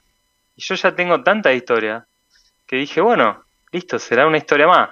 Entonces ya, en vez de enloquecerme, me tranquilizo, como es de común en mi vida, y, y me, pues, me preocupé más que nada por el vuelo y porque yo llegaba muy justo a una reunión que yo tenía en Dubái. Eh, estaba viajando a Abu Dhabi, de ahí me venían a buscar unos choferes, que después yo me iba a la madrugada hasta, hasta Dubái a una reunión que tenía con un sheikh, bueno, una cosa Claro, bastante loca. grosso, claro. Y sí, un- con una cosa que era una, una reunión súper importante, o sea, no era que, que estaba yendo de vacaciones, me estaban esperando, me mandaron los choferes a buscar y yo, viste, era todo un- una coordinación importante. Así que, bueno, resulta que al final, cuando están haciendo vueltas, yo, mire, tengo este pasaporte que es el de emergencia, con el cual yo lo saqué porque este estaba lleno de... Entonces le cuento la historia y me dice, ¿por qué no entraste con el pasaporte de emergencia? Y yo, bueno, porque primero, le digo, eh, el pasaporte de emergencia generalmente no, no, te, no te permiten entrar en muchos lados, ¿viste? Claro. Y, y por otro lado, lo había sacado los pasajes con este. Entonces, bueno, bueno, nada, la cuestión de que lo revisaron todo y me dijo- le dije, se me va el vuelo, así que, ¿qué vamos a hacer? Bueno, listo, me dejan salir, pero me dice, bueno, ¿y qué pasa con la alerta en la, en la Interpol? Bueno, nada, no viaje con el pasaporte ese porque ese pasaporte está denunciado en la Interpol, así que viaje con el de emergencia. No me diga, no me haga esa joda, digo. ¿cómo que estoy en el Interpol? ¿Y cómo me sacan de ahí? Ustedes me tienen que sacar, no, nosotros no podemos. Llame a su embajada y, ve- y vean qué se puede hacer. Bueno, Madre mía. Mirá, me hiciste acordar esto a esta, a esta altura del año. mirá Bueno, entonces agarro y, y listo. Salgo corriendo, tomo el otro vuelo, llego a Abu Dhabi. Cuando voy a entrar, entro con el pasaporte de emergencia, porque el otro, según me dijeron, estaba en Interpol. Eh, estaba denunciado en Interpol, así que entro con la emergencia y me dice el ahora el árabe me dice no, pasaporte de emergencia no se aceptan para entrar. Yo, ¿cómo que no? Más No, no, no. simpáticos todavía son. No, no, cero simpático. Y entonces le digo, ¿cómo que no? ¿Viste? No, no, no, no se acepta. Pero si vengo viajando, sí, que venga viajando lo que quiera. En este país, la ley dice que pasaporte de emergencia, no. Madre mía. Y bueno, ¿y qué hago? Me dice, ¿se va a su país? ¿Qué va a hacer? Se va a su país, chao. Siguiente. No, pará. No, pará, hermano. ¿Viste? No, no. No, no, esto no, esto no es así, esto no termina así. ¿Viste? Acá algo se tiene que solucionar. Bueno, entonces digo, no, no, no, entonces le cuento, mire, lo que pasa, que, que- entonces agarro y le digo, mire, tengo este pasaporte, pero lo tengo lleno de, de, de sello, por eso estoy viajando en emergencia. Entonces se lo mostraba de lejos, pero no quería que ni lo vea, porque donde lo escanea, buscado por Interpol, listo, quedó preso en Abu Dhabi ahora. ¿Viste? Y cuando se lo estoy mostrando, me lo manotea, ¡tuc! y lo pone en la Uy, máquina. Dios Yo, no, pará, ¿viste? Listo, dije, ya está. Preso en Abu Dhabi ahora, digo. Y encima con estos árabes que no, no, no, les, no les gusté de una, ¿viste? Y yo que estaba yendo a una reunión de negocios súper importante, ¿y cómo decir? Mira, estoy en la Interpol acá. Entonces, ¿viste? Lo mira y no me decía nada. Y se, gua- me hacía con la mano como que espere. Llama a otro policía, viene, mira la Uh. pantalla y yo, Dios mío, no, estoy al horno, ¿viste? Ya ponías las manos atrás. Y ya estaba, ¿viste? Preparando las muñecas.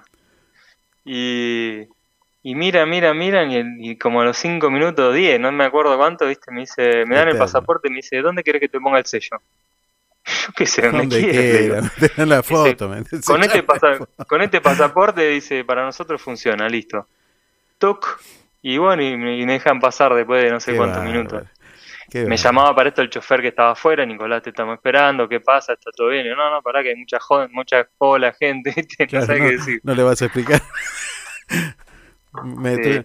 ¿Sabes Mira, por qué arranqué, te, arranqué con... ¿Eh? ¿sabes por qué te pregunté, te saqué por este tema? Porque, Dale, porque la vida es un viaje, ¿no? Y, y en este en este viajecito que vamos haciendo, vaya viajecito que estás haciendo vos, eh, Hmm. Muchas veces tenemos el pasaporte lleno, ¿no? Lleno de, de sellos y a veces lo tenemos demasiado vacío. Y entonces me encantan estos podcasts que estás grabando y que estás eh, contándole a la gente un poquito, estás abriendo un poco más tu corazón hacia la gente. Porque en estos límites que vamos atravesando, en las fronteras que vamos atravesando, a veces la frontera más grande es la propia, ¿no? La del encuentro con uno mismo, ¿no? Y el autoconocimiento. Y todas estas experiencias y estas anécdotas que, que, bueno, que la verdad que son hermosas y que me encantan escucharlas. Y, y cada día uno se sorprende de más cosas porque son inéditas, ¿no? Eh, uno no sabe que esto le puede pasar, uno no espera, uno espera determinadas cosas pero le suceden otras, que lo terminan desembocando en lugares donde no pensaba que iba a estar, pero que agradece después de Mm. haber estado. Y entonces yo quería llevarte a ese viaje durante este año, ya que venimos hablando todos los fines de año y, y durante todos estos Mm. años, para que nos cuentes cómo fue el viaje de este año, cómo es este viaje de, de- de esta vida de este año y el crecimiento que vas teniendo, Nico. Bueno, mira, como para cerrar un poco lo, lo que estás diciendo, eh, yo arranqué con el final, ¿viste? Arranqué con el hombre se pule con el hombre. Y, si nosotros cada una de las situaciones que pasamos, en vez de estresarnos y volvernos locos y entregarnos a la situación, en el sentido de decir, bueno, a ver, ¿qué voy a aprender de esto? ¿No? ¿Qué tengo que aprender de esto? En vez de dejarnos que, que las emociones y los sentimientos nos, nos controlen, ¿no? Nos controlen la vida, el momento, nos llenen de estrés, nos enfermen. Entonces, tener la capacidad de manejar nuestras emociones, yo se lo dije el año pasado a mi sobrino, le digo, aquellos que manejan las emociones conquistan el mundo. Porque está- estamos todo el día hablando de, bueno, a ver las, las ex- los exámenes PISA que saben leer o entender un texto, que saben hacer una cuenta matemática. Pero ¿de qué te sirve saber leer un texto o hacer una cuenta matemática si después no sabes manejar tus emociones? Y, y hoy una de las, de las grandes tasas de mortalidad está en suicidio. Sí. ¿Entendés? Sí, sí. Bien, perfecto. El tipo aprendió a sumar, aprendió a restar, te hace los mejores cálculos. Sabe comprender un texto, pero cuando le viene una emoción no la puede contener y se suicidan. Y así es, es una de las grandes causas de muerte del mundo. Sin duda. ¿eh? La segunda, o sea, las guerras que estamos teniendo. ¿Qué está pasando? Son emociones no controladas. El odio, la bronca, el rencor, todo ese rencor contenido de gente que está tirando bombas, que está matando gente, que algún día fueron niños. Y son esos mismos niños que hoy están expuestos a un bombardeo, a un tiro, a un a todo lo que está pasando. Entonces, ¿por qué pasa esto? ¿Por qué no detenemos el botón y pensamos un poco? ¿De dónde sale esa bronca, ese odio a lo diferente? Cuando lo diferente es lo que viene a afilarnos, es lo que viene a entregarnos otra visión, otra vista, otra perspectiva de lo que estamos viviendo. Pero no, queremos seguir encerrados en, nuestro, en nuestra forma de ver las cosas. Es así, es como yo lo veo, es como yo lo digo, es esta religión, es este país, esta es la bandera que debe predominar, esta es la moneda que debe predominar. Y en eso, ¿qué estamos haciendo? Porque nadie que tira un tiro, que mata, que tira una bomba, puede realmente vivir en paz. No existe eso. No existe, estoy seguro que no. Y eso es una energía que la lleva la persona que vive en el, en el odio, en el rencor, en la bronca. Se siente. Cuando uno dice, mira cómo vibra, viste, uh, la vibra me está matando. Pero claro que sí, tenemos 73, 70 o 73 trillones de células en el cuerpo. Cada célula tiene, no sé, 0,5 volts. O sea, somos un campo magnético, Sí. somos un campo de energía. Y esa energía, cuando vibra en la mentira, cuando vibra en el rencor, cuando vibra en las cosas malas, atrae cosas malas, genera cosas malas, produce resultados malos. Y yo, si yo me hubiera puesto violento cuando pasó esto que te conté del Interpol y empezaba a golpear todo y a romper los mostradores y todo, podría haber sido un drama tremendo, podría haber quedado preso Sin verdaderamente duda, ¿eh? sin duda. por tal vez mucho tiempo.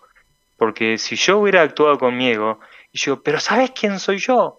Mira, la, mira internet, poné Google, poné mi nombre, mira lo que estoy haciendo, fíjate, no sabes con quién te metes, voy a tocar mis contactos de la ONU, voy a... Porque hay gente que se le sale esa, ¿viste? Sí, sí, sí. sí. ¿Viste? Y empieza a romper y, te- ¿sabes qué? Con a, a violencia, contra lo violencia. Mm. violento, mayor violencia. Y termina mal. ¿Qué hice? Traté de hablar con respeto en todo momento, busqué el mi, calmarme, buscar el, el camino siempre de la paz, del amor, ¿entendés?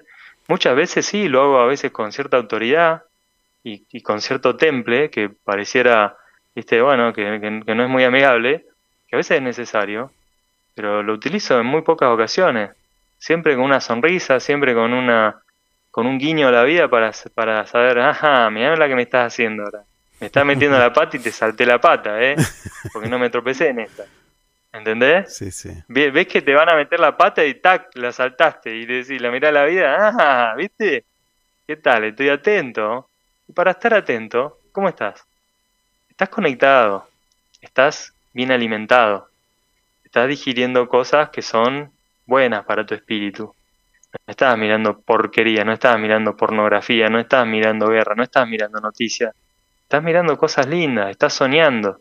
Estás enfocado en tus cosas, en tus sueños, en tus anhelos, en la gente que amás. Te estás corriendo de la gente que te hace mal. Me hago toda una historia. Vos sabés que yo soy, te diría la palabra fanático, que no soy fanático. Pero soy muy, me encanta escuchar a Sadhguru. Y el tipo tiene, Claro. tiene, cuenta historias y, y- y cada historia tiene un, como un personaje que, que creo que se llama Jan Campirai, Jan Campirai, Jan Pirai, no sé, algo así. Y cuenta. Y después hay otro que escucho que se llama Prem Rawat, que también cuenta historias y, y el personaje se llama Kabir. ¿Viste? Entonces te cuenta la historia. Y yo ahora estoy con vos, me doy cuenta que yo ahora no necesito ni un personaje, te puedo contar la historia mía directamente. ¿Entendés? Y después esa historia transformarla en una enseñanza. Es que He seguro. vivido tanto, me he movido tanto, que, que cada una de estas cosas la he utilizado para esto, para afilarme más. Y cuando me toca una dura, y digo, ajá, listo la dura, acá está. A ver, foco, centro, corazón, mente. ¿Viste? Chequeo como cuando vas en, una- en Un avión, en un aeroplano, en un avión, ¿viste? Y decir, te pega un trueno y decís, bueno, a ver, empezás a revisar los relojes, todo que todo pueda seguir volando, ¿entendés? Hablaste Eh, de. Entonces no abrí la puerta del avión. Claro, hablaste de afilarse y de, y de preguntar por qué no somos capaces. Yo creo que también afilarse duele, ¿no? Porque te, te muestra un No, poquito vale, hay una parte Claro. tuya. Claro. que se está que se está pelando, ¿no? Que está que estás Claro, dejando exacto. en cada Sí, a ver, afilada. esto le digo a la. Yo soy, yo soy un adicto a afilar los cuchillos antes de usarlos. Vos a mi casa y es más, tendría que hacer un cartel que diga ojo con los cuchillos porque son totalmente afilados. Entonces, cada vez que voy a cortar un pedazo de carne, siempre tengo una afiladita. Tengo todos los cuchillos afilados. Pero, oh, ama de casa, acá les doy una idea.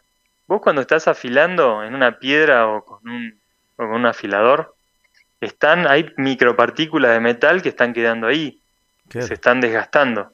Y entonces están afilando y por eso el cuchillo después de 3.500 afiladas se, se Se desgastó. deshace, claro. Entonces, después que terminan de afilarlo, límpienlo, saquen esas micropartículas. Esas ya no sirven. Esas ya quedaron ahí, son parte de ahora de la nueva afilada, ya no son parte de ese cuchillo que ahora está afilado de vuelta. Porque si no, esas micropartículas se las vas a poner al alimento. Te ¿Entendés lo que a- te digo? las vas a terminar comiendo. Exactamente. Entonces ahora llevarlo a la vida, esa analogía. Me parece O sea, cuando vos te afilás en un tema, en una situación compleja, hay cosas tuyas que van a quedar y te las tenés que sacar y las tenés que limpiar. Porque si vos afilás pero no limpiás, después te las comes de vuelta. Y, y son Entonces, contaminantes. te, contamina- Claro. te contaminaste el organismo ahora con metales pesados. Te tiraste, no sé, acero adentro de tu sistema digestivo. O sea, fíjate esta analogía, que es lo más simple del mundo, lo entendería cualquier persona. Y si vos estás con una bronca y te enojaste, y yo me pasa varias veces, que me agarran broncas, ¿no? Como cualquier ser humano. Pero decís, ahora me voy a afilar, después que me afilé me voy a limpiar, y después que me limpié voy a quedar afilado y voy a quedar con una nueva historia y anécdota de haber podido pasar por esta situación. Y de haber logrado seguir siempre afilado y cada vez, no sé, más liviano, porque al final esas afiladas te sacan material y estás más liviano. Mira, mira, mira, soy el hombre, a mí me dice uno de, de mi equipo de CIMAX, Franco, me dice que soy el Messi de las analogías. Es buenísimo, es buenísimo. Me encantan. Me encan- pero. Y hablando de analogías, estuviste justamente en esta incomodidad que genera el afilarse. Este, este cumpleaños, el último cumpleaños, estuviste ascendiendo hacia, hacia una montaña, dormiste en una cueva, que no es justamente el lugar más, más cómodo para estar, ¿no? Uf, no, no, encima esta vez estuvo re incómodo, porque había, se estaba armando una tormenta tremenda y esa noche, uf, adentro de la cueva hacían unos remolinos y se nos desarmaba la carpa cada rato. Me acompañó un amigo que nunca había subido a la montaña, así que pobre, la experiencia de él fue bastante fea. Traumática, claro. Y, y fue fea porque estábamos tirados durmiendo así en la piedra, ¿viste? O sea, cansados, eh, porque para subir a la cueva, ¿viste? Tenés como 4 o 5 horas de subida y después llegas cansado y tenés que dormirte ahí arriba, de, o sea, por más que estás en una carpa y llevas un aislante o algo, que estás durmiendo arriba de la roca y se nos movía todo y, ¿viste? Bueno, y yo que me gusta vivir la experiencia bastante al natural, o sea, no soy de esos que se llevan el cosito con el gas, con la hornalla, con el... Viste, no, ni siquiera llevo linterna, o sea, Uf, se viene, se viene la noche y se viene la es noche. la noche de verdad. Y sí. Y si hay estrella y luna, bárbaro. Y si no, listo.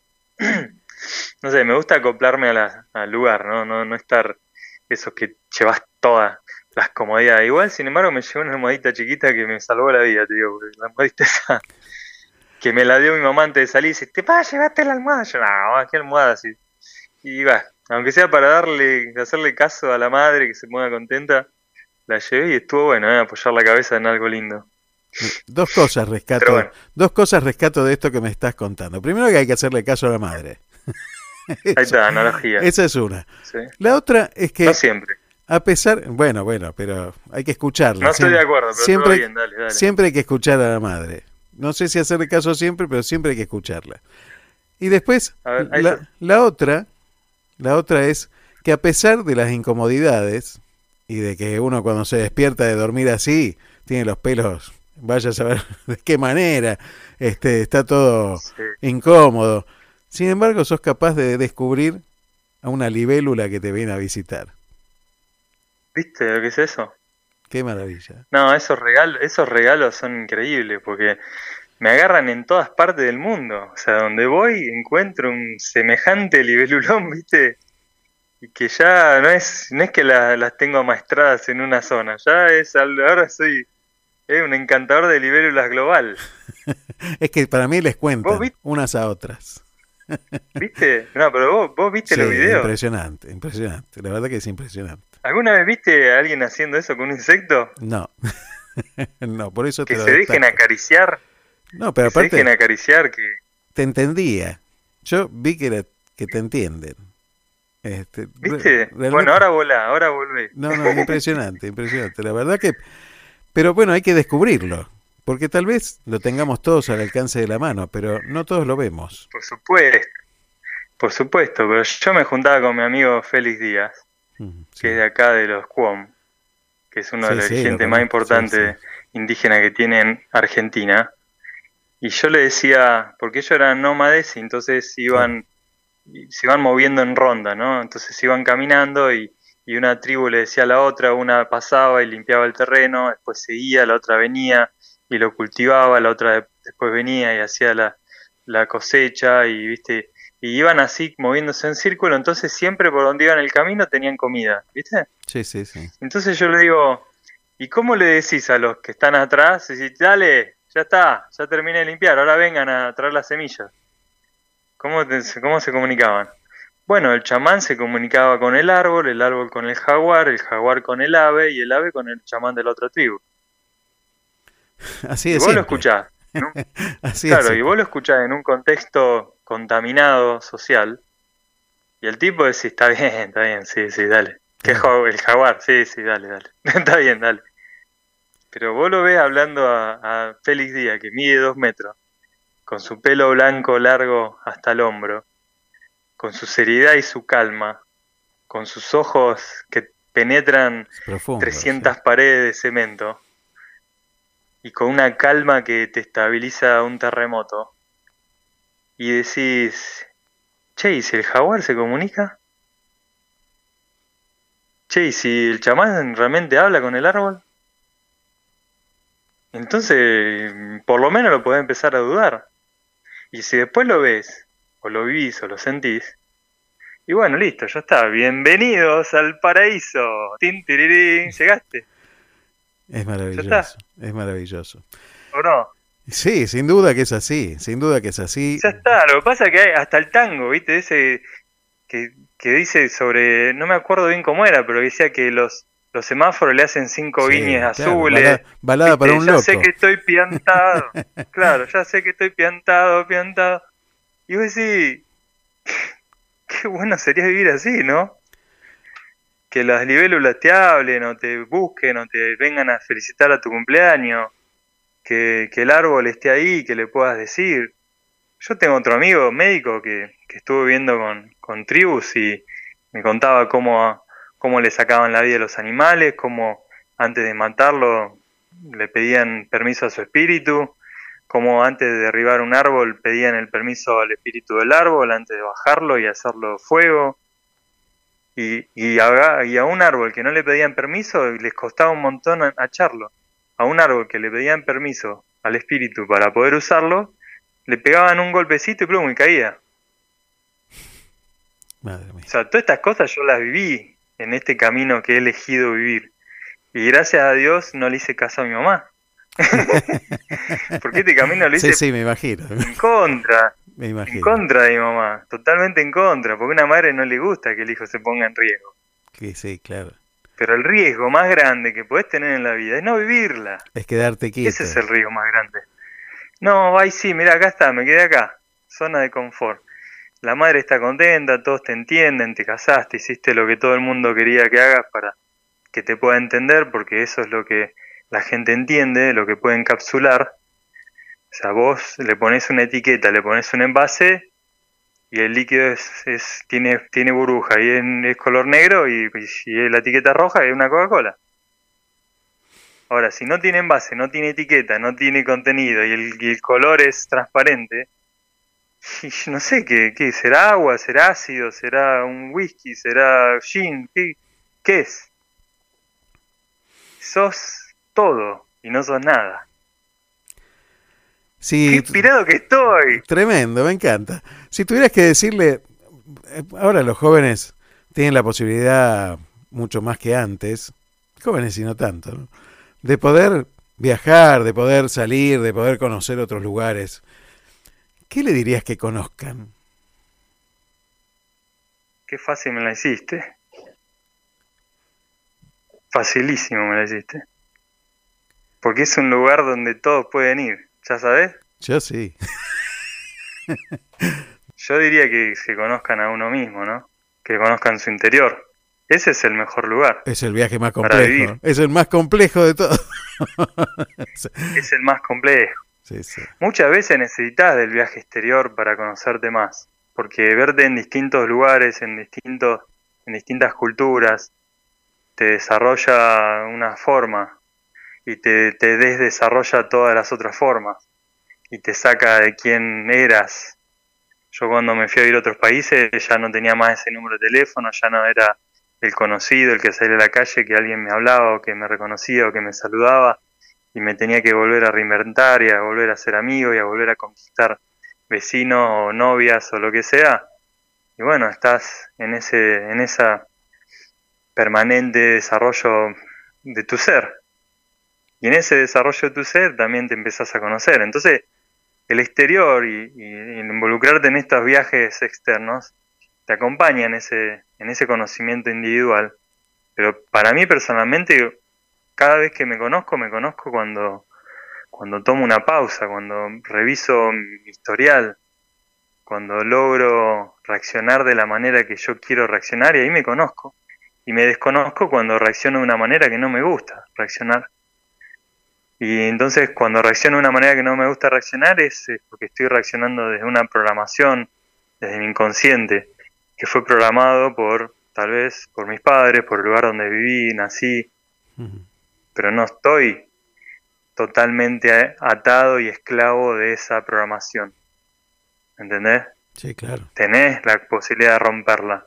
Esa semilla fue plantada y no la elegiste, no, le- no decidiste. Algunos dicen que bueno, el alma elige cuando viene a qué familia, todo. Está bien, ponerle que sea así, pero esa, desde ahora, desde el humano, yo no, como elijo tomarme un café o un té, no, yo no elegí dónde esa semilla iba a nacer, ¿no? Ahora sí elijo donde esa semilla germine y genere otras semillas, cómo las puedo ir plantando en distintos lugares y cómo pongo esa planta y esa, esa flor en, en un lugar donde florezca más, donde se sienta a gusto. Yo pongo, un- pongo una planta tropical en la Antártida y, no va a andar. Claro. Ahora pongo una planta tropical en un lugar tropical y va a expandirse, va a dar fruto. Entonces, saber dónde tenés que estar más allá de dónde naciste es algo que solamente vos lo vas a sentir. Dónde floreces. Viste, ay, pero nací en la Antártida. Y, y bueno, listo, pero si te sentís mal, te hace mal el frío. Si en tus genes hay algo que te moviliza hacia otro lado, hacia otro sueño, y te vas a un lugar, no sé, tropical y floreces y te llenas de amigos y te gusta que descubrís surfear, que descubrís la papaya, que descubrís frutas tropicales, los, yo qué sé, bueno. Y eso es la vida y es un paraíso. Y en ¿no? este, y en este, en este viaje Se interior, descubre, se descubre, Claro. se descubre mirándote hacia adentro. Y las personas que te acompañan, ahí es, ahí donde las novias, los amigos, los padres, los que te roban, los que te hacen trampa, todos ellos te están ayudando a ser tu mejor versión. Qué difícil es a veces, ¿no? Porque el otro también está en su búsqueda y, y no estamos acostumbrados a aceptar que el otro tenga esa búsqueda y nosotros a veces queremos imponer la nuestra y, y nuestra realidad y, y querer que todos piensen igual que uno. Y, y la verdad que es muy triste un mundo así, donde que, que parece hoy cuando, cuando uno ve eh, el mundo y esta locura de la guerra y la locura en la que estamos, donde hay tanto odio de unos por otros, uno termina pensando que esto se ha impuesto, ¿no? Eh, pero ¿Cuál digo, es tu plato favorito, Aldo? milanesa a la napolitana, acá no hay, che. No hay, ¿viste? ¿Te gusta la milanesa napolitana? ¿Qué pasa si yo te digo, de acá a los próximos 40 años solamente tenés milanesa napolitana?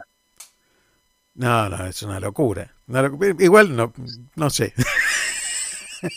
Pero sería, No horri- sabés. sería horrible. sería Pero horrible. pará, la primera semana, la segunda, Sí, el segundo mes, el tercer mes, cuarto mes, un año, dos años, tres años, cinco No, años, diez años comiendo milanesa napolitana, dejate Olvidate, joder. olvidate, olvidate. Por supuesto Bueno, que sí. entonces, ¿vos querés seguir siempre de la misma manera? No, ni, No. no, es una ¿Viste? locura. A ver, chicos, ¿podemos ir a la pausa comercial? Porque tengo un llamado. Atendé, atendé, Nico, atendé, tranquilo. Dame un segundo, Sí, dame un sí. segundo. Hola.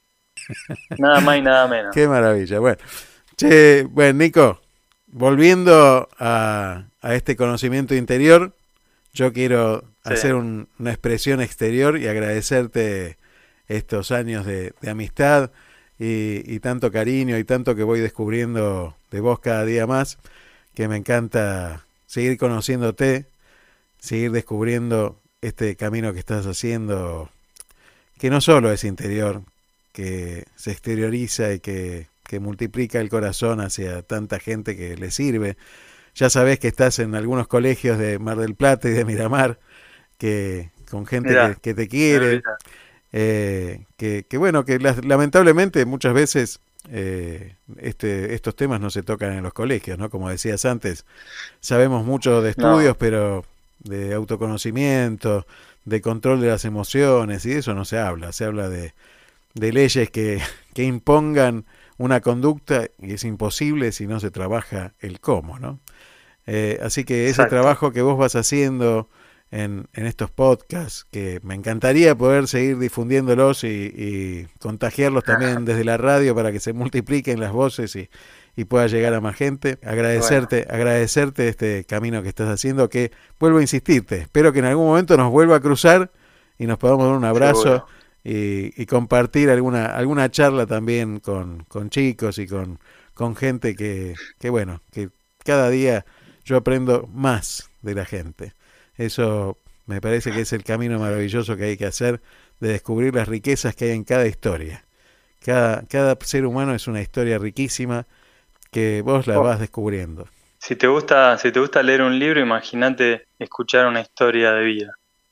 No, yo no soy un buen lector, pero soy un buen escuchador. O sea, me puedo quedar escuchando historias de personas por horas, por días.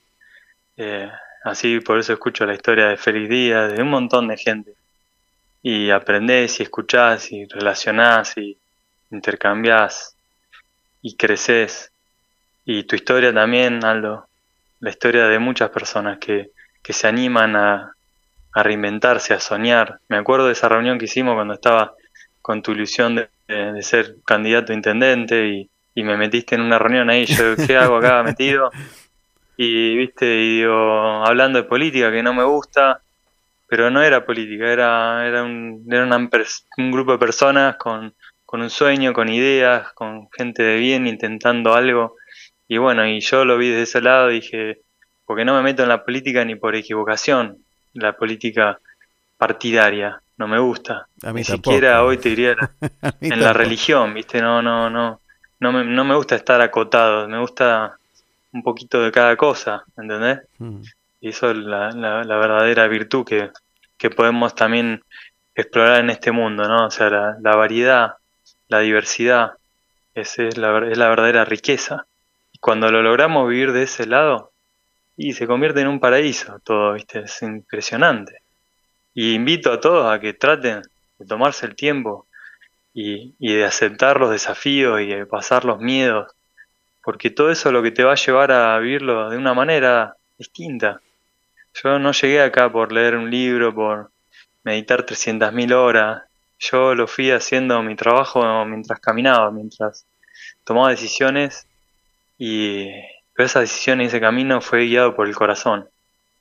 Y ese corazón para mí está conectado con la creación. Y la creación tiene planes siempre perfectos para nosotros, aunque nos haga sufrir, aunque cuando nos lijemos duela, haya fricción, nos saquen partes. Pero hay que aceptar eso. Pensar que nosotros nos vamos a afilar sin dolor, sin fricción, sin que nos saquen pedazos que ya no nos sirven, ¿no? Hay que animarse a eso. Hay un tema que, que, que, que está pasando, ¿no? Que yo vengo hablando de la revolución de las prioridades ya hace Sí, muchos sí. años y voy a seguir porque veo que como el CIMAX que diseñé para las catástrofes hace 20 años, yo calculo que dentro de 20 años voy a seguir hablando de la revolución de las prioridades y va a ser novedoso todavía. Y, y la revolución de las prioridades es poner la vida arriba de todo, siempre.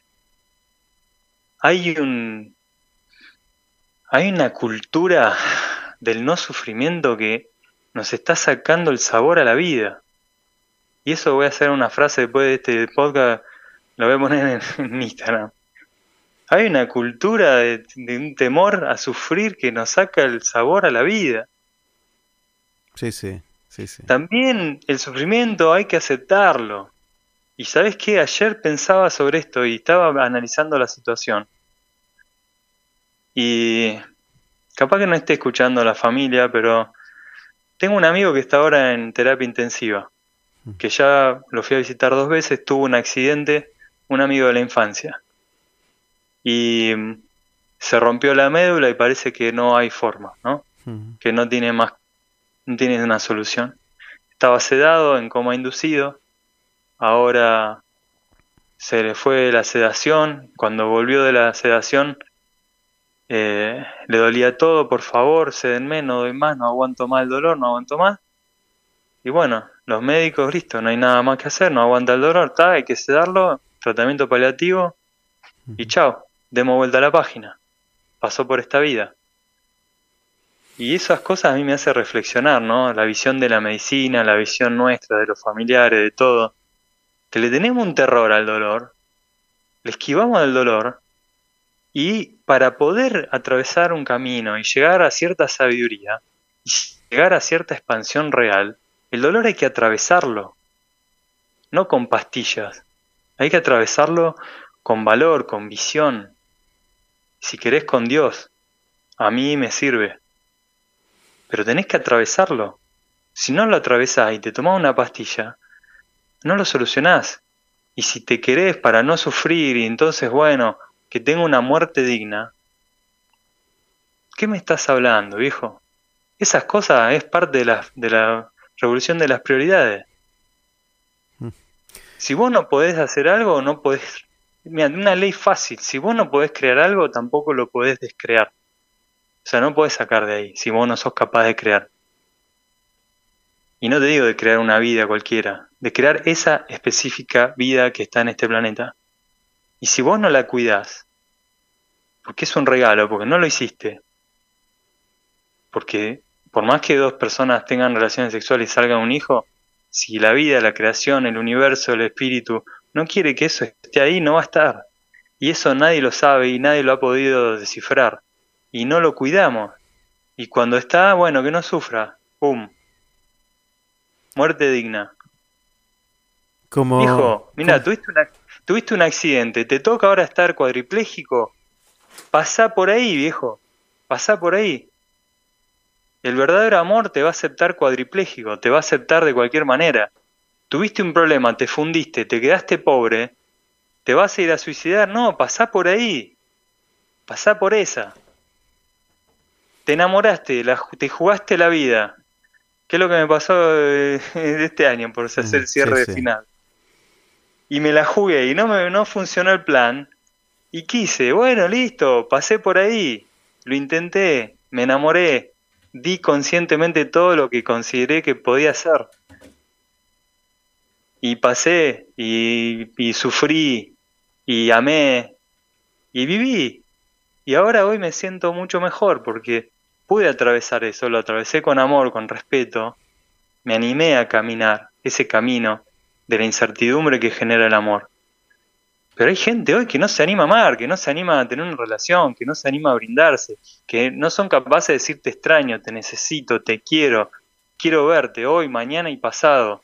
No, estamos ahí todo el día negociando hoy el amor de todos, de todos puntos de vista, como si fuera un negocio, ¿viste? No, no, si te digo mucho que te amo, te vas a sentir empoderado y entonces ya después el juego, el juego de que te, te, te clavo el visto o que no te llamo para que no, mm, viste, me manipule.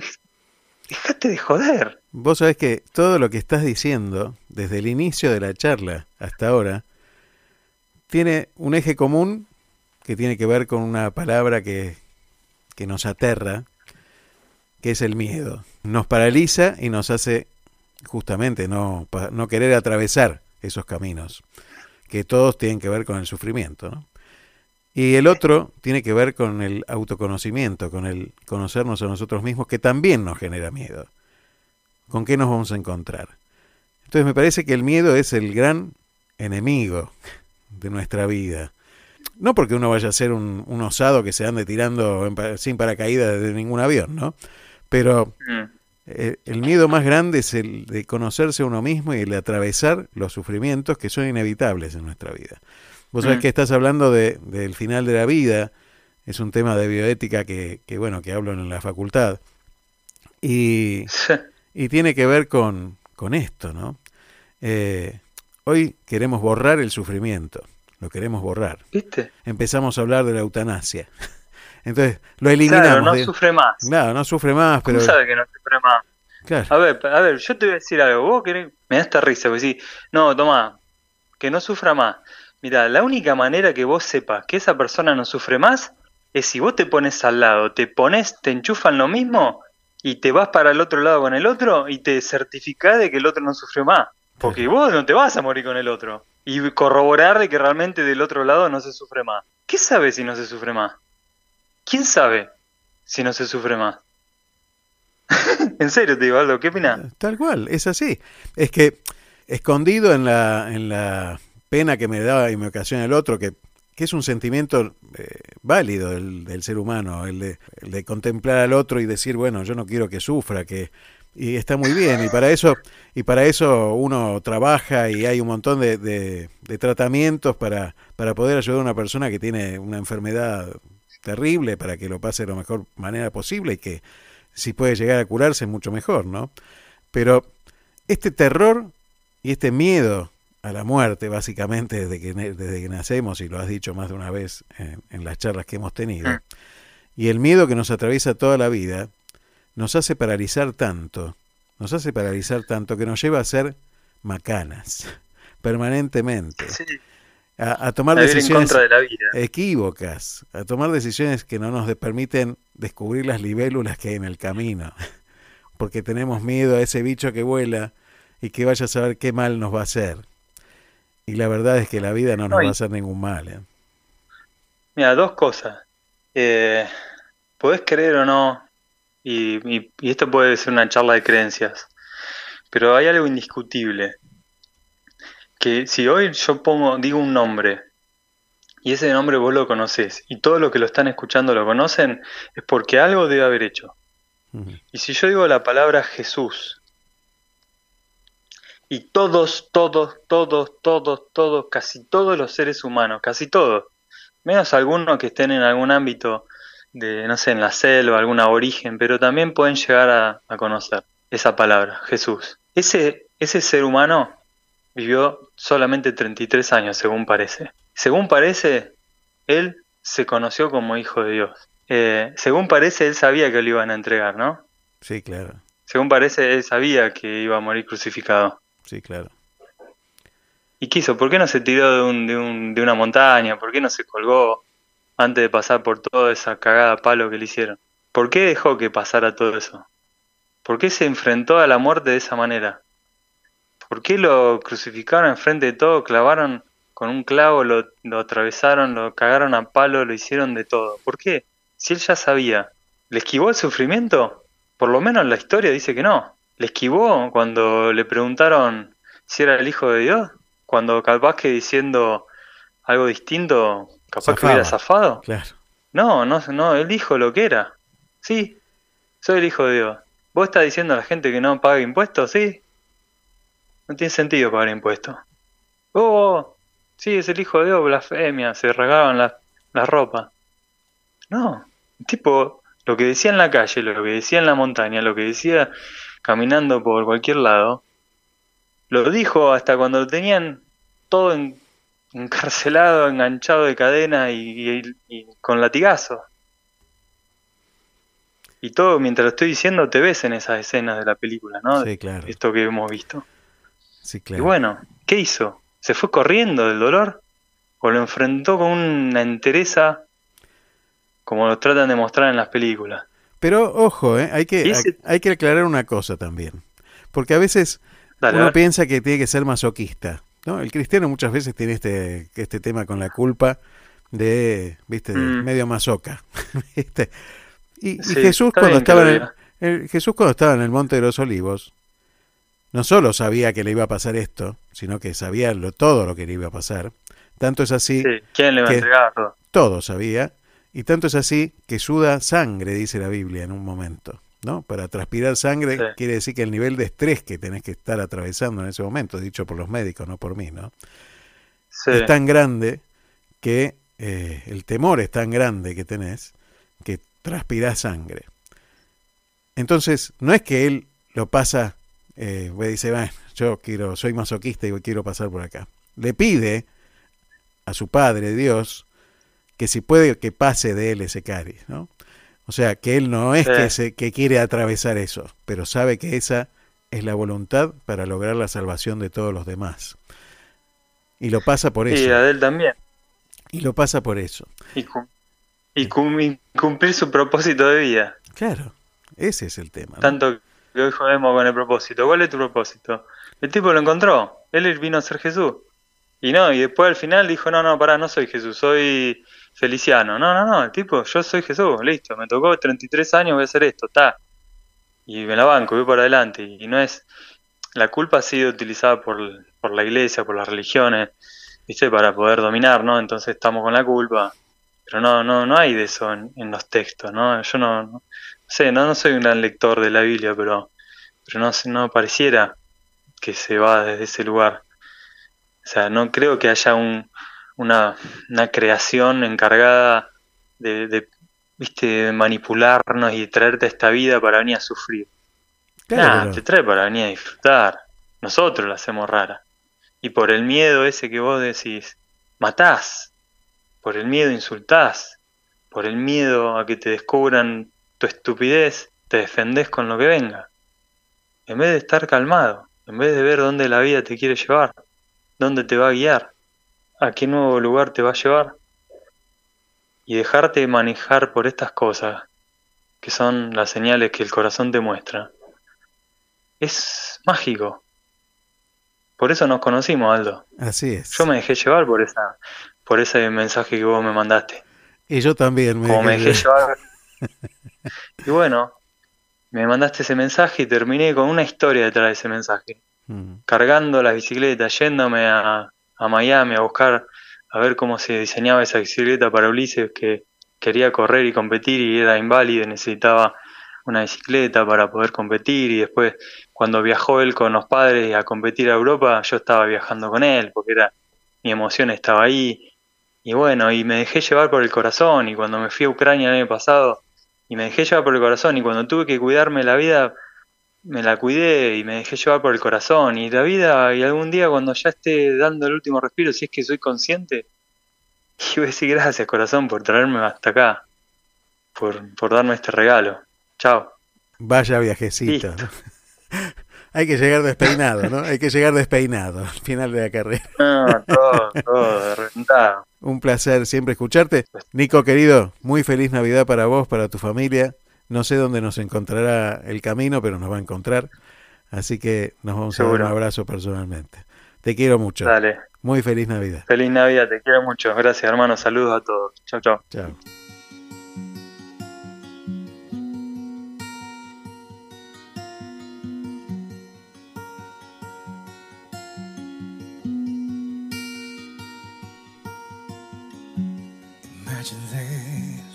No heaven.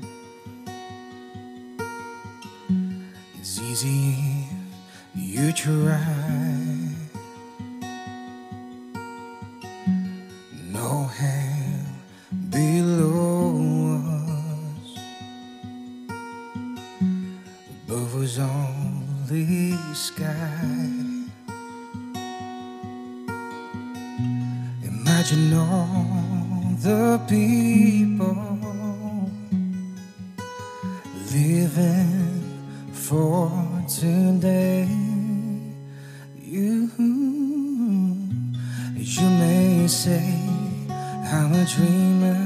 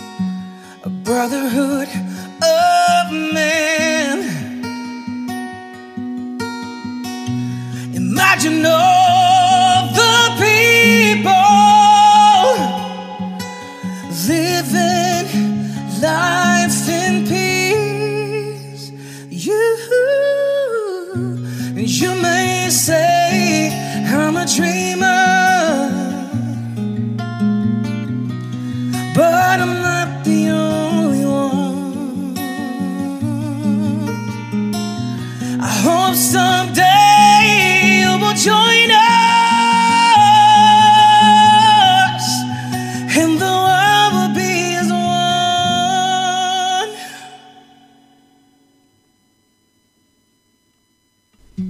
I hope you all enjoyed this video. Don't forget to hit the like button, subscribe to my channel.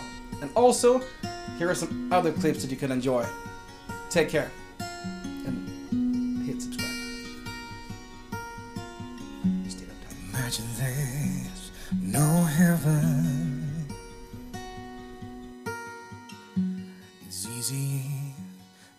Try.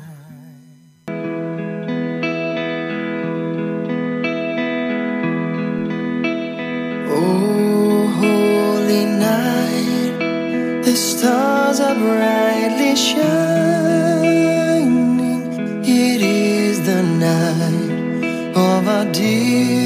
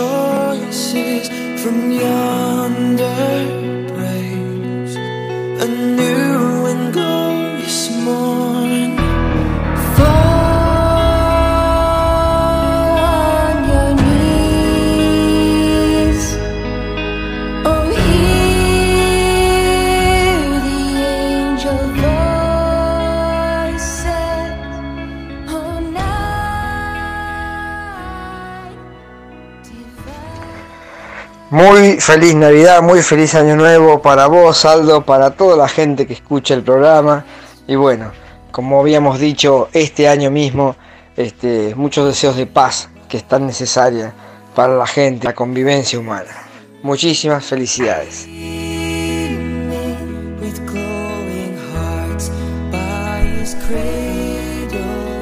Muchas gracias, Adrián.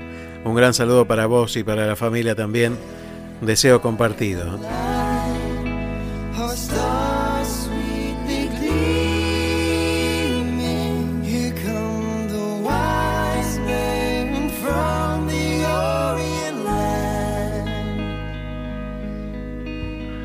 Muy buenos días. eh, vaya aquí mi saludo por la próxima Navidad para todos. Eh, les deseo una muy feliz Nochebuena, que estemos preparados para recibir a ese niño Jesús en nuestros corazones. Y bueno, que sí, que nos dé la, la paz que necesitamos para poder seguir avanzando y que nos dé mucha, mucha fe. Eh, realmente eso es lo que quiero para todos y cada uno. Eh, y agradecer, agradecer que siempre nos están acompañando con tantas ideas importantes, eh, ayudándonos a crecer. Eh, tanto cultural como espiritualmente, ¿no es cierto? Y bueno, este, en particular, por supuesto, a, Aldo, este, el agradecimiento a la distancia, este, a Charlie Navarro también, muchísimas gracias por todo lo que nos aportan y a todos, a cada uno, a cada uno de la radio. Este, no quiero ser injusto, pero bueno, tengo mis preferidos. Muy, muy feliz Navidad y un muy próspero año nuevo. Eduardo Bocio.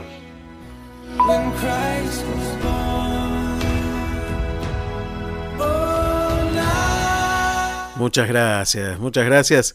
Y desde, desde Buenos Aires, Charlie Navarro también te da gracias. Gracias por tus palabras y por acompañar siempre.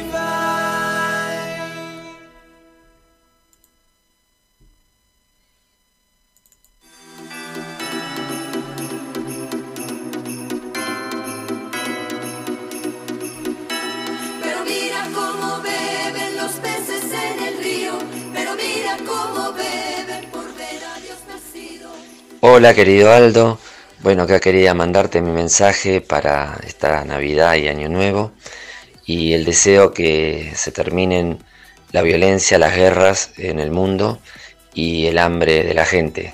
eh, terminar con esos dos flagelos. Eh, bueno, que tengas un buen fin de año y que sigan los éxitos en, el programa Te Seguiré. Eh, te mando un abrazo y lo mismo. Muchas gracias, Gabriel. Y bueno, un gran abrazo también desde aquí, desde el corazón. Gracias por estar siempre también. Gracias por, por todas las cosas que no salen al aire también y que también están en mi corazón. Gracias también a, a Marquitos Barleta, a Álvaro Garland, a... Llegan muchos mensajes a Karina Guillén. Muchas gracias también a Gonzalo, a Tony Gutiérrez, a Julio Chapeta. Bueno, muchas gracias por todos los mensajes que van llegando. Eh, inmensa cantidad de mensajes. Muchísimas gracias a todos y muy feliz Navidad. Ya vamos a cerrar el programa. Hoy fue un programa ómnibus, como se suele decir. Pero bueno, creo que valía la pena cerrar el año de esta manera. Así que les agradezco muchísimo por haber estado aquí. Y ya saben que pueden recomendar este programa a través de las redes sociales, a través del YouTube de Radio Puente, a través del Spotify de Radio Puente, bueno, a través de todas nuestras redes, Instagram, Facebook, pueden buscarnos por todos lados y recomendarnos que es la forma en la que llegamos cada vez a más gente en diferentes lugares del mundo.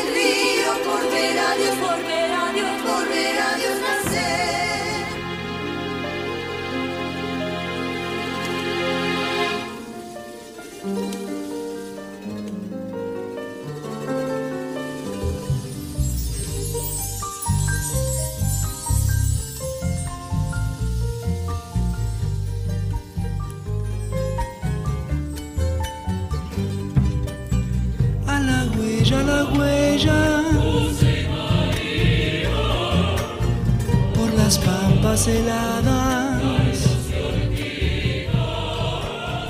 A la huella, la huella. Y quería cerrar este programa con algo que escribí hace ya un tiempo, pero que hoy es también carne en mí.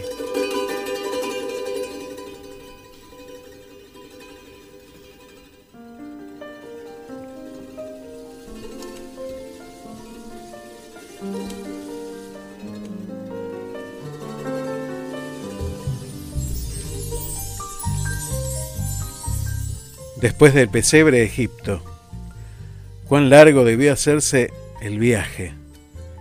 Qué tiempo extraño el de abandonar lo conocido. Las gentes, los sonidos, los olores, las costumbres, la música. Cuántas cosas quedan atrás al decidir un cambio así. Siempre, de alguna manera, se busca un futuro mejor.